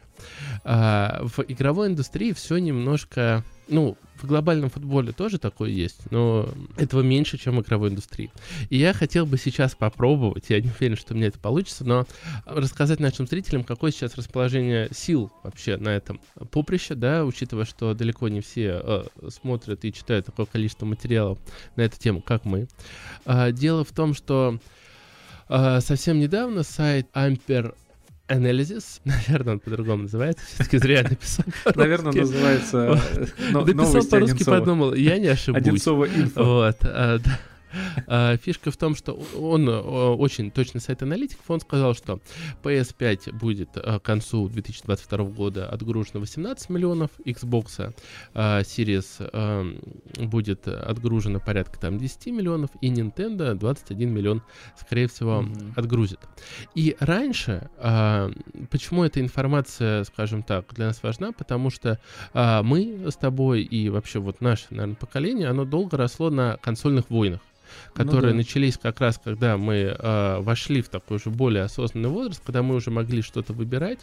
Это какие-то там 2007-2008 ну, Xbox года. 360. Да, э, врываются в свое время в эту игру Microsoft, э, Sony уже давно в ней. Против них выходит такой мощный игрок с, казалось бы, неограниченным бюджетом. Вот, но Sony на своем опыте долгое время с ним очень успешно махалась. И э, рядом стоял Титан, как Nintendo. Это у нас в России э, так сложилось, что Nintendo не особо не доезжала до э, наших рынков, и все уважали немножко... Тут, э, знаешь, Nintendo. тут, э, как я тебе даже так скажу, Nintendo Game Boy, в принципе, они наблюдались там, условно, в среднем классе, да, вот у меня средний класс, не средний ну, класс. В Москве, ну, понятно, да. В среднем классе среди твоих да. одноклассников в школе у парочки человек всегда было, был какой-нибудь да геймбой. У меня вообще был геймбой, и есть он э, стоит на полке. Это самый Но... Ну, первый, обычный, такой монохромный а... геймбой. А у меня у ребят уже были цветные. Там геймбой Advanced, геймбой Color. Да, да, это, кстати, если я ничего не путаю, самая продаваемая консоль. Да. А, это, нет, самая продаваемая консоль э, PS2 186, по миллионов. И э, в одном из следующих выпусков я расскажу, благодаря как, как наши русские, наши наши с вами ребята, соотечественники, помогли геймбою стать одной из самых продаваемых консолей в мире. Это а... история, которая, по которой надо фильм снимать. Блин, это реально ну, крутая ну, да. производственная драма была бы. Тогда ждем от тебя да. эту историю. А, а, ну, у нас а, был очень просто популярен как а, гейминг на компьютерах, так, ну, как правило, и все-таки плойка. Да, а, взамен Сеги и а, Дэнди пришла. Вот а, то, Дэнди, сейчас... прости, но Дэнди-то да. это тоже Nintendo. Ну, в смысле, Дэнди да, да, это Nintendo, тоже, да. да, это пиратская версия Nintendo, конечно, но вот такого культа Nintendo, как а, почему Марио продается такими сумасшедшими тиражами? Потому что для людей это тоже их золотая эпоха, вот, ну, которую да. они помнят, и Для них эти персонажи очень дороги. Ну и, значит, эта консольная война, она довольно красиво всегда проходила. А, она чуть не погубила, собственно, и Microsoft, и Sony, когда были PlayStation 3. А, она чуть не погубила Sony, хотя выходили самые крутые игры. Там была очень тяжелая архитектура, они очень сильно ушли от классической архитектуры, и таким образом а, много... Вот именно тогда игры разделились на очень дорогие и на низкобюджетные, вот тогда умер средний класс. Но э, давайте уже переноситься в наши дни. Дело в том, что э, вот этот отчет, про который я сказал, раньше бы он имел очень большое значение, потому что всегда, и да и сейчас, эта консольная война, естественно, есть. Но она уже приобретает несколько э, другие значения, потому что... Э, в кои-то веке все эти компании начинают идти своим путем. Sony, она по-прежнему делает крутые эксклюзивы, ну, пускай не время эксклюзивы, но неважно. А, у уже, Microsoft... Такой, знаешь, уже, уже да. так, может, год назад бы так еще мало кто говорил. Uh, Microsoft, они откопали для себя Game Pass, и плюс они вот так вот сейчас, как Танос, да, говорят, скупает студии. Uh, и, uh, ну, Nintendo, в принципе, который выпускает самую слабую консоль из поколения, и всех делает по продажам, тоже это абсолютно... Ну, ты знаешь, но у Nintendo, uh. у Nintendo, сейчас я как владелец Nintendo консоли, да, и там ты мне иногда говоришь, Сашка, типа, не понимаю. Ну, вот там поиграл в Зельду, да, и хороший, все, больше на ней делать нечего. А, у Nintendo вот реально всегда был свой путь, и вот они вот сколько его вот существует, они, у меня такое ощущение, что никогда в эти войны не ввязывались напрямую. Вот не было такой прямой конфронтации, как PlayStation ну, и да, Xbox. так да, и есть. Нет, так и есть прямой. В первую очередь, потому что Nintendo это более это Япония просто совсем рынок, Япония да. такая. Япония а, а, это вот эти картриджи обязательно, знаешь, чтобы вот чехольчик там, чтобы у тебя на полочке. Потому что, блин, вот этот картридж, я специально купил картридж Зельдой. И меня дико просто доставляет его вынуть, вставить в Switch и пойти играть. Я не знаю почему. Это может быть детские вот эти воспоминания с геймбоем, скорее всего, да, как-то связаны. Вот Наверное. я не договорил мысль тогда, что геймбой это были, а картриджи хрен достанешь, реально. У нас там было всего 3 или 4 картриджа всю с нами жизнь. Мы там с кем-то еще менялись э, картриджами у кого-то, или там у брательника были товарищи. Я помню, у нас был картридж с Бэтменом, э, картридж с э, чем-то еще, короче, я уже даже не помню. У нас был Battle Tots, понимаешь, я играл в Battle Tots на геймбое, на монохромном, и тоже запарился на этом уровне с этими э, а, мотоциклами. Когда надо летать, да. Да, этими этом... летающими. Я так и не прошел. Я, в общем, мотоцикле. вот, вот это Nintendo. Вот, вот так оно выглядит. Это вот эти, вот это вот все. Да, а, ты Все абсолютно сложно. прав, что у Nintendo тоже был всегда свой путь. И э, сейчас э, вот Фил Спенсер, он в одном из недавних интервью э, сказал такую мысль, э, не которую многие ожидают, и скажем так, которая, вот если зайти, особенно такая на социальной сети ВКонтакте, я подписан там на группу про PlayStation, вот, и группу PlayStation. уже был занят. А, да, и а, я вот прям вижу, как так Sony Boy говна накидывают на каждую новость про Activision Blizzard. И из серии «Вот, майки, сколько можно!» У них прям горит, горит. А на самом деле Фил Спенсер, он в недавнем интервью сказал о том, что я, а, типа, и Nintendo, и Sony, у них а, огромный опыт, и они никогда не продадут свой бизнес, потому что они и есть этот игровой бизнес. И я безумно уважаю Valve, потому что они настоящие профессионалы своего дела, и а, то, как делать там инновационные игры, знают только они. Да. То есть вот он так поэтому... отзывается, оказалось бы, о своих прямей, ну, прямейших, ну, да, кон- ну, прямых конкурентов, да, как кажется всем. И я а все равно самом... их всех все равно могу купить, поэтому... а, и просто сейчас многие представляют, что а, вот а, война, она такая, что вот а, есть всемогущий Фил, как Танос, он на них наступает, скупает, а на самом деле есть гораздо более мощный враг, знаешь, как в Power Rangers или еще где-то там всегда они раздамажат какого-то врага, и там новый босс такой, в 10 раз мощнее. А, на самом деле Фил, он а, и говорит про то, что нужно объединяться, и все понимают, что это вот как такие, знаешь, старые друзья. Ты, ты, ты, а, или, сам, так, или знаешь, как Фил, футбольные фанаты, кухне, которые... Вот, там, взяли, и Фил мне говорит, значит. Да, а, вот или как футбольные фанаты, например, когда была а, манежка, да, а, после печальных событий фанаты бастовали, вышли же не только фанаты там Спартака, но был Динамо, ЦСКА и другие. Они объединяются перед общим врагом.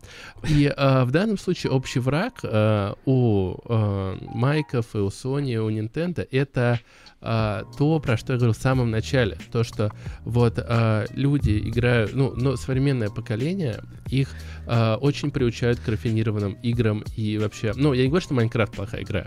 А, у меня, скажем так, племянник еще неплохо продвинулся, но если вы проедете сейчас в электричках, то вы увидите, какое количество людей играет в три в ряд. Какое количество людей играет в просто ну, такую подожди, казуальщину. Давай, давай три в ряд не трогать все-таки. Три в ряд это, а, ну, три, это прото-игра, можно сказать. Ну ладно, я хорошо, но да. а, когда ну, не три в ряд, уже... ну давай, Clash of Clans 12... там это... Да, я, я все про это, но вот мы их называем так, рафинированные игры. А, и вот сейчас а, дело в том, что Google, Meta, а, Facebook, вот это вот все, а, они тоже объединяются для того, чтобы часть вот этой игровой индустрии оторвать новое поколение, которое взрастает. Им не выгодно, да, да, им не выгодно, чтобы они становились такими, как а, мы, условно говоря, такими типа, игрочками, такие, эх, сейчас нормально дробанем. Нет, им а, выгодно, чтобы они играли по системам с э, этими кристалликами с по системам, да, а, да, по системам максимальной монетизации и так далее. И да. это на самом деле гораздо ближе, чем мы все с вами э, думаем. И та же мета во многом создана ради этого, того, чтобы вы заходили в условный Second Life, да, и там садились и играли, ну, не в покер, а, ну, то, тоже в какое-то что-то максимально простое, но были в их экосистеме максимально. И тогда хорошие, дорогие игры, они будут никому никому не нужны, потому что наше поколение, оно, а, понятно, что оно будет всегда уменьшаться в игровом плане, у кого-то там а, семья перетянула, у кого-то другие интересы, это нормально, что наше поколение еще 10 лет, и с нами никто не будет считаться, под нас уже не будут делать особо игры. А, будут делать игры вот под моего племянника и моих племянников, ну ладно, 15 лет, давай так, да, вот, они сейчас только растут. И что будут делать под них, большой вопрос. И поэтому сейчас именно как будут справляться вот эти вот три гиганта для того, чтобы скажем так, удержать свои позиции. Вот э, еще хотел с тобой поговорить на тему. Ты как начал в Стиме? Э, вот как ты попал в Steam? Честно признаться, я мог бы попасть в Steam, как и многие, через Orange Box. Если я, кто помнит такое. Не, у меня я многие, помню, но многие у меня в классе до Одинцова бокс, он помню, доходил гораздо позже. Это на, на, ну, ты покупаешь Orange Box, там у тебя, по-моему, Team Fortress. Half-Life эпизод 1, Team Fortress 2 и Portal. Да-да-да, и, и Portal. И, э, ну, чтобы тебе в это поиграть, надо было активировать э, ключик в Стиме. А у меня самая первая игра в Стиме, понимаешь? У меня самая первая игра в Стиме, это вообще просто. Ты такой игры, возможно, даже и не знаешь. Я просто сейчас скажу, как она называется. Как тут... Э... Я, я пока скажу этот. У меня был это Call of Duty Modern Warfare 2. Не, мне подарила меня... будущая жена моего брата э, э, диск. Я вот попал в экосистему Steam. И э, мы с тобой... Ну, давай, что за игра? Lost Planet. Lost Planet, ты, ты не думаешь, я не знаю, что такое Lost Planet? Нет, я просто... Это и по сей день, наверное, один из лучших ну, э, Первый Lost Planet, он мне не зашел. Он мне настолько не зашел э, в свое время, я его тогда купил. Диск лицензионный, пошел в магазин, Ё-моё, Москва. купил лицензионный диск, я помню, мы с батей, mm-hmm. что ли, зашли, такие купили, и там надо что-то активировать. А у меня инета-то как бы, ну, нет. У нас в их не продавали, просто давали посмотреть за деньги. Это был прям лицензионный, я такой, ничего себе, лицензионный диск. И мы, в общем, э, потом еще на некоторое время мы прекратили покупать лицензионные диски, потому что нужен был доступ в инет, да, чтобы да. установить. И потом только, когда у меня появился инет... Безлимит. Ну да, безлимитный. Тогда я уже вспомнил, блин, есть же коробочка с лицензионной игрой, я там обзоры читал, там в игромании, в, в PC да, да, везде. Да, я такой, блин, красота. надо прям хочу. Я ее, это вот было для меня разочарование, я скачал Steam, установил, все, поставил и такой, типа, мне она не зашла, и я был расстроен, но я для себя тогда открыл Steam и начал в нем такой, ничего себе. А, Steam был другим, но я сейчас не про это. Я про да, то, что вот другим. тебя зацепил тогда Steam, и ты даже недавно, у тебя Halo был куплен, э, ну, он был доступен по Game Pass, но ты его все равно купил в Steam, я да? Потому сказал, что, почему, согласись, да. и тебе, и мне в Steam играть комфортнее во что бы то ни было, Дело да? даже не, не ну, потому да, что нас... в первую очередь это так, а во-вторых, э, потому что я понимаю, что, да, Game Pass это в некотором смысле будущее, но я понимаю, что если я проголосую, проголосую рублем за конкретную игру, то, возможно, я буду одним из тех, кто хоть как-то подкинет вот этого угля в топку нормального геймдева, когда... Ну, э... не подписочная работает, а штучная вот это. То есть я купил себе, оно мое. Потому что у меня нет ощущения, что то, что в геймпассе, оно мое. Вот. В этом есть но... Ну, некоторое. Это как вот с коробочкой с игрой, понимаешь? Да, я, вот я, я прекрасно понимаю, да, а, да. но а, я все к тому, что вот мы к Steam прям прикипели. Я даже Киберпанк в свое время хотел взять и в GOG е, чтобы их поддержать, и в Steam, чтобы в нем играть. Настолько я не хотел играть где-то в другом месте, да. А, при том, что Steam, откровенно говоря, если ты вот войдешь в экосистему Sony и посмотришь, как там сделаны плашки, как в целом все там проработано, это прям, а, ну, на уровень выше Steam. Но мы к нему уже прикипели успели. Но вот а, на самом деле тот же а, Microsoft сейчас выращивает новую аудиторию, у которой есть Game Pass, и который Steam-то уже не так будет интересен. И в, в свою очередь, э, как зовут э, наш любимый не Габен, а как он? Гейб Ньюэлл, ну, а, руководитель, да, Габен. А, руководитель а, Valve, он тоже это прекрасно понимает, что растет новое поколение, и он не сидит сложа ру, руки.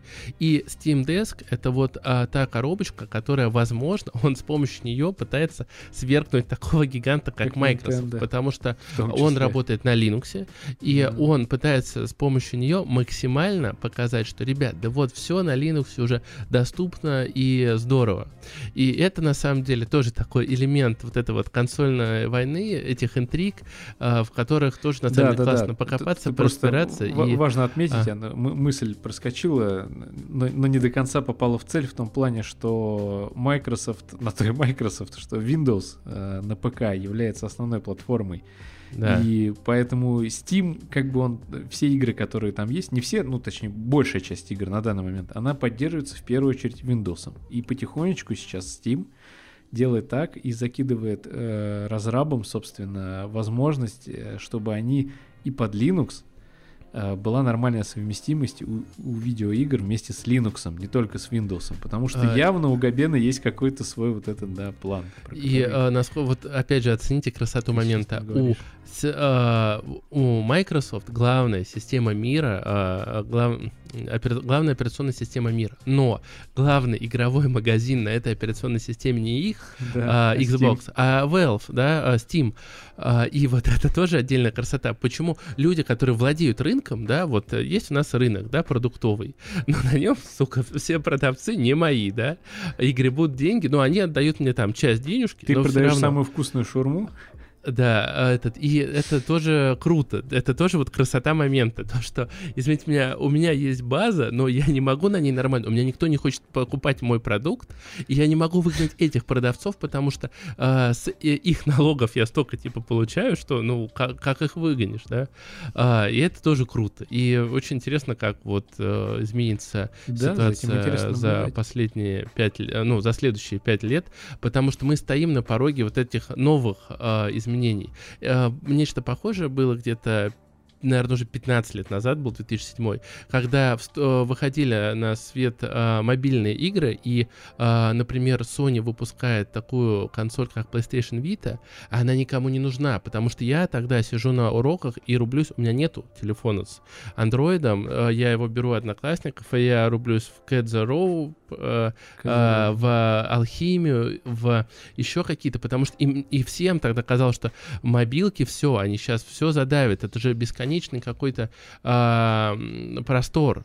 Но на практике, как оказалось, э, их э, сами мобилки захватили казуальные игры, а такие игроки, они посидели, посидели, и для них открытием стал Switch, да, и, да. ну, если нам нужно э, И тем не менее, все равно, Switch, понимаешь, Switch это хорошо упал на диван, там, и, не знаю, я не знаю, может быть, кто-то едет в электричке или Я играл метро. в свое время Switch именно на электричке, когда на заводе работал, да. Да, вот, это вот э, такое потребление, но ты...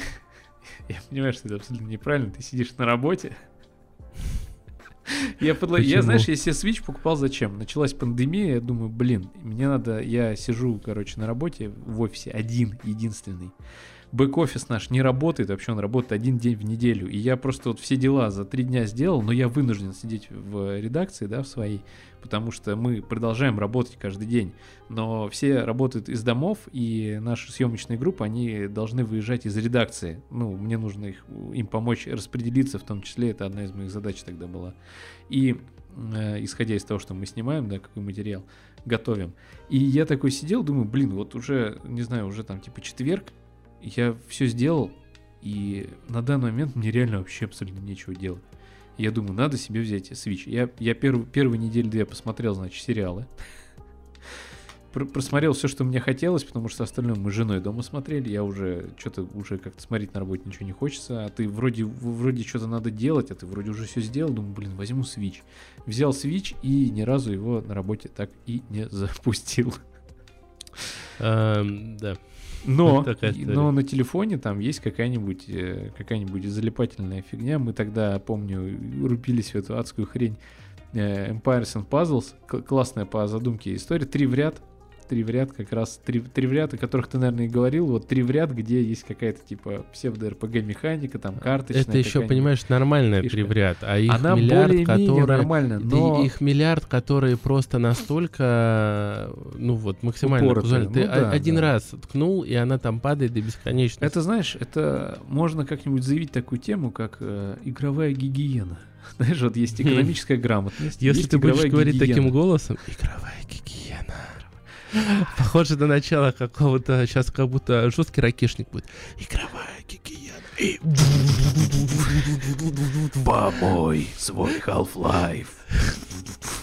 Короче, портал. Да, нет, ну на самом деле просто есть, ну, не, не хочется говорить неразборчивые люди, есть просто люди, которые, для них не открытый мир того, что есть игры э, вот э, в нашем э, у нашего товарища должны да, друга. в школе игры, а, точнее в школе уроки игрового просвещения. игрового воспитания. Да, я буду ходить и такой, значит так, кто Да. кто кто запустил вот эту вот кузовалку? Кто кто вот кто требят? вкладывается Так, на телефон мне бы- на телефон на стол мне и в быстро. дневник, в дневник. Еще- там, еще раз ваша увижу. Дочь, ваша Да. дочь играла в э, Fortnite.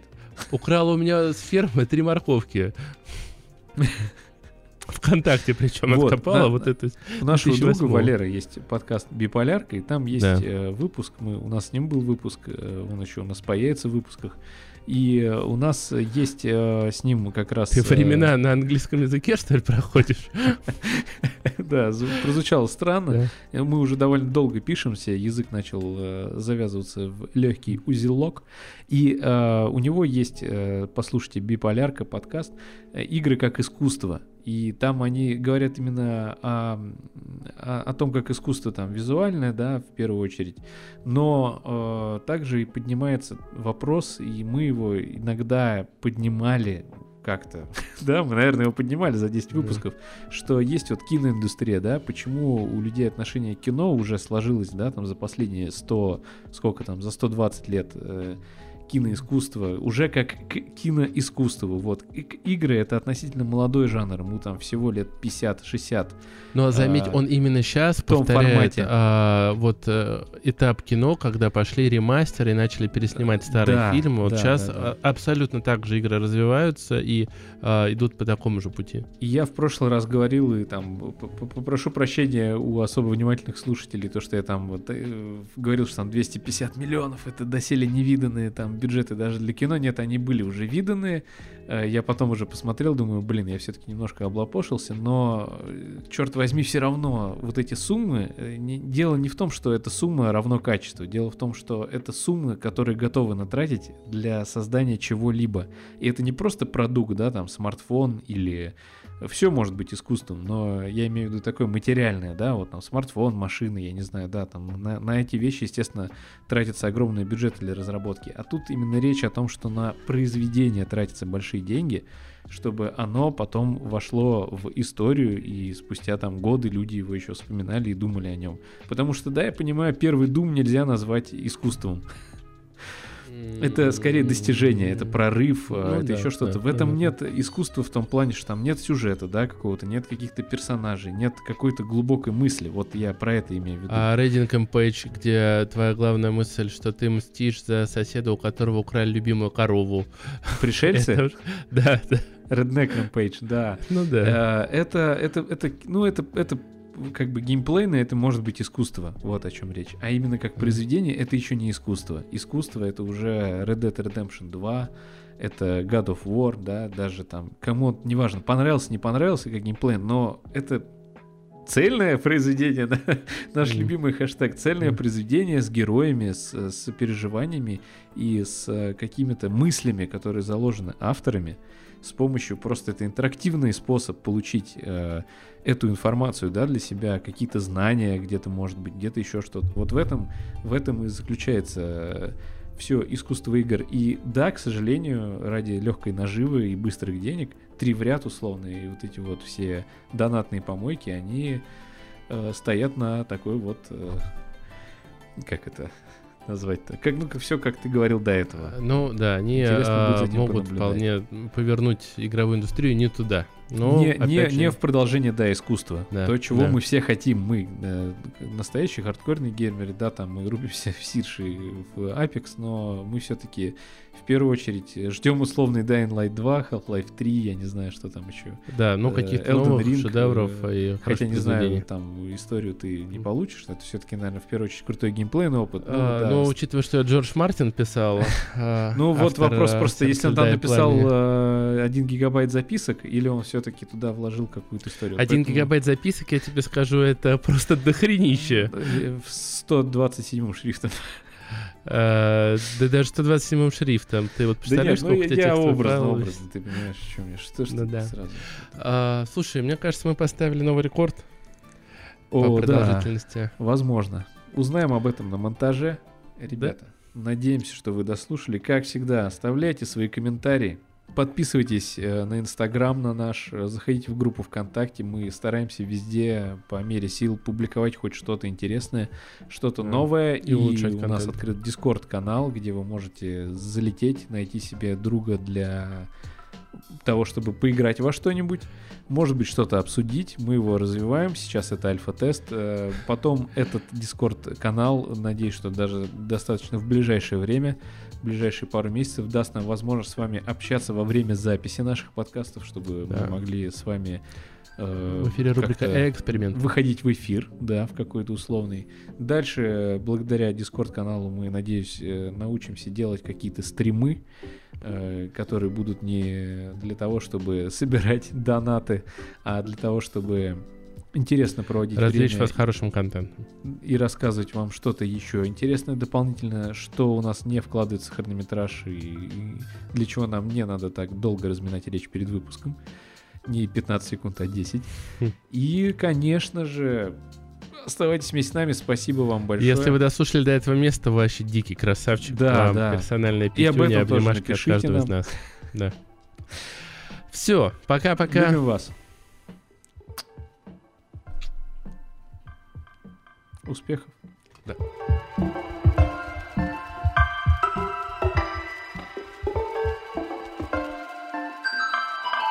Вот, э, знаешь, что хочу тебе пожаловаться? А, Мы сегодня впервые записываем подкаст в пятницу.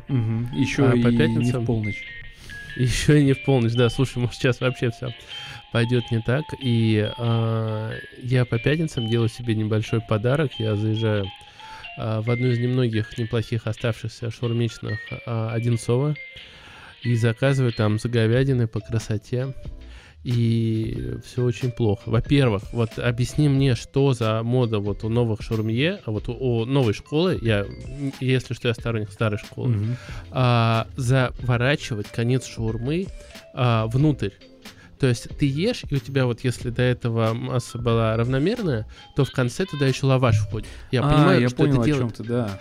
Да, я понимаю, что это делают для того, чтобы он типа не разваливался, он так более Ты Знаешь, плотный. мне, да, с одной стороны, да, но мне кажется, это маркетинговые происки вот этих всяких крупных сетей, типа Ашан, а, Вкусвилл и прочее, потому что они же тоже продают шаурму, а, ну, посредственная шаурма, как бы такая, м, шаурма, не знаю, как назвать. Это как...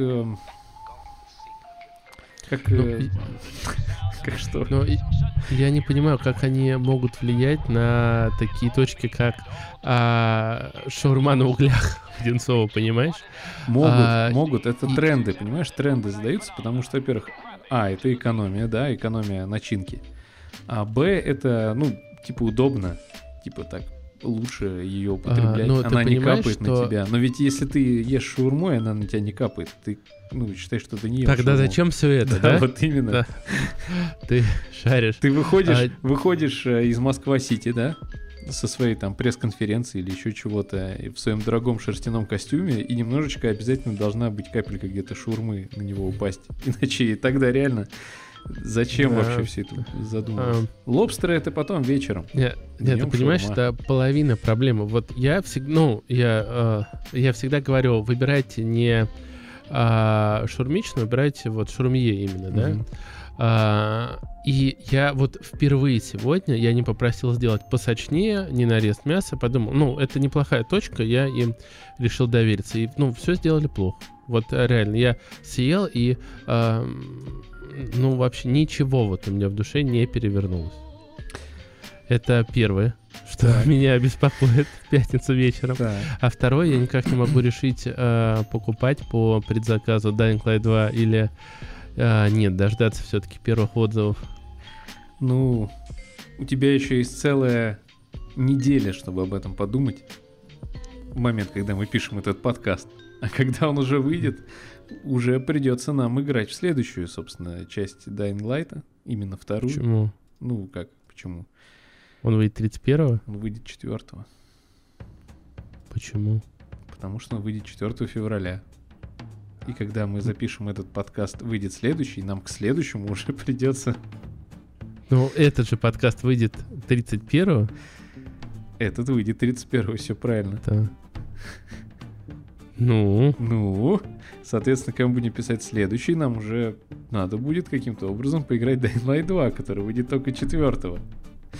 то есть э, мы сядем такие, мы поиграли э, две минуты, ну, заставка огонь, Огонь да? вообще просто супер. А, будь моя, моя воля, я бы так, наверное, в Extraction поиграл, но пришлось побольше. Ну чё, мы разговорились? Про Да, шаурму вроде бы. прекрасно, я считаю. Но, если честно, ты не прочувствовал меня и шорму. Да иди в жопу. Это тарантиновские диалоги. Да. Потому что ты не прочувствовал меня и шаурму. Знаешь, как, как- как они называют? Я, нет, я просто, шаурму. я просто тебе, кстати, поясню за шаурму. Я вот когда заболел, Ты мне я- пояснишь за да, шаурму? я- я... с 17 лет, если что, им шаурму. Ты просто как бы... 17 Сейчас хочешь- лет ем шаурму. А до этого тебя мама запрещала. А, нет, до этого, скажу честно, я о шаурме слышал только плохое, а потом меня это такой... А знаешь, мы дошли до момента, когда один из героев рассказывает о свой момент из детства. Вот, а меня бросила моя первая девушка, и мой а, одноклассник и А ты тогда не друг- пил, и ты, как Да, все да, настоящие да. Вова максимали- максималистские подростки, решил не резать вены, не спрыгивать из окна, а Вот. пожрать шаурмы на вокзале, Вот да? именно, вот примерно так, а, только это было не мое решение, а моего друга он говорил, Вань, ну что ты так, типа, расстраиваешься, пойдем бахнем шаурмы. Я говорю, ну мне не настолько плохо. Вот, и мы пошли, у нас, а, чтобы вы понимали, а, рядом, ну, как бы я вроде учился в неплохой школе, но у нас рядом стоял вагончик, а, собственно, в котором делали шаурму, а раньше там продавали канцелярские товары. У нас вагончик, в котором продавали шаурму, и, и там жил физрук. А, нет, там жил дядя Саша. Это действительно, ну, для многих один Солнцев это легендарная личность. Вот, и мы подошли, он такой, что, ребят, типа... а, По шаурме? Ну, типа, тяжелый день из серии, а нам там 16-17 лет. Там такая Такие, барная да. стойка, да? И он, Он а, и он сделал две её. шавухи, плюс сверху чай. И ты знаешь, сейчас будет такая не очень удобная тема. А, у хорошего наркодилера есть такая, э, ну, фишка зарядить клиента. Вот. а, Но это много и в сериалах рассказывается, и из других Да и источников. Воденцова это на каждом А, шагу. чистый товар, а, самый чистый товар ты получаешь всегда при первой, так сказать, транзакции, назовем это так. Вот. И дядя Саша, а, черт возьми, он а, был еще тем а, мастером, он был настоящим шаурме, которым послали мне, наверное, высшие силы, потому что он за эти там даже не 100 рублей, он, там 80 рублей, по-моему, стоила шаурма. Он, это был просто огромный батон, плюс сверху чай. Я помню, мы ее ели, и у нас просто вот такие глаза были. Мы, ну, мы поняли, что шаурма это очень вкусно, очень. И а, я помню, вот как вчера это было, мы сидим на уроках, и я такой, а, Вов, типа, знаешь что? И он такой, что? Я говорю, я хочу шаурму. Он такой, и я тоже. Я думаю, они весь день. И дядя Саша, и, ну, он на самом деле очень быстро хрипанул, у него были огромные очереди, и а, говорят, что он реально, он отжал этот канцелярский магазин, около школы отжать канцелярский магазин, и уехал, а, ну, и в какой-то момент мы пришли, а дяди Саши не было. И мы такие, а где он? А, его сын а, был какое-то время, и он сказал, а, нам объяснили, что он уехал к себе домой. Но он был там, вроде гражданином Узбекистана, что-то такое. Вот, но, видимо, он прошел эту игру, вот, и я понимаю, что, денег, наверное, это И теперь он Да. президент Узбекистана. воспоминания так наслаиваются, но я до сих пор думаю, что это была лучшая шаурма в моей жизни. А ты ее нам не привозил в универе? Эту шурму? А, да, вот в свое время такая она, Была прям, такая тема, помню. да. а, вот мы играли в Тайного Санту, я вытянул одного из, а, ну, ты тогда, а, скажем так, работал немножко в другой организации, вот, и твоему коллеге я а, как раз делал мега-шурму, э, по-моему, за 200 рублей, это было два лаваша, в которые он накидал столько всего. Насколько я знаю, вы как рулет ее ели, да? Да, да, мы, мы ее вдвоем ели, еще кто-то к нам присоединился. Кайфово, Да, ну, в общем, кайфовая да. шаурма была. Да. Но возле универа у нас тоже была и кайфовая шаурма, но ты не застал. Да, я не застал. Не застал, да. Те, кто, те, кто из Станкина...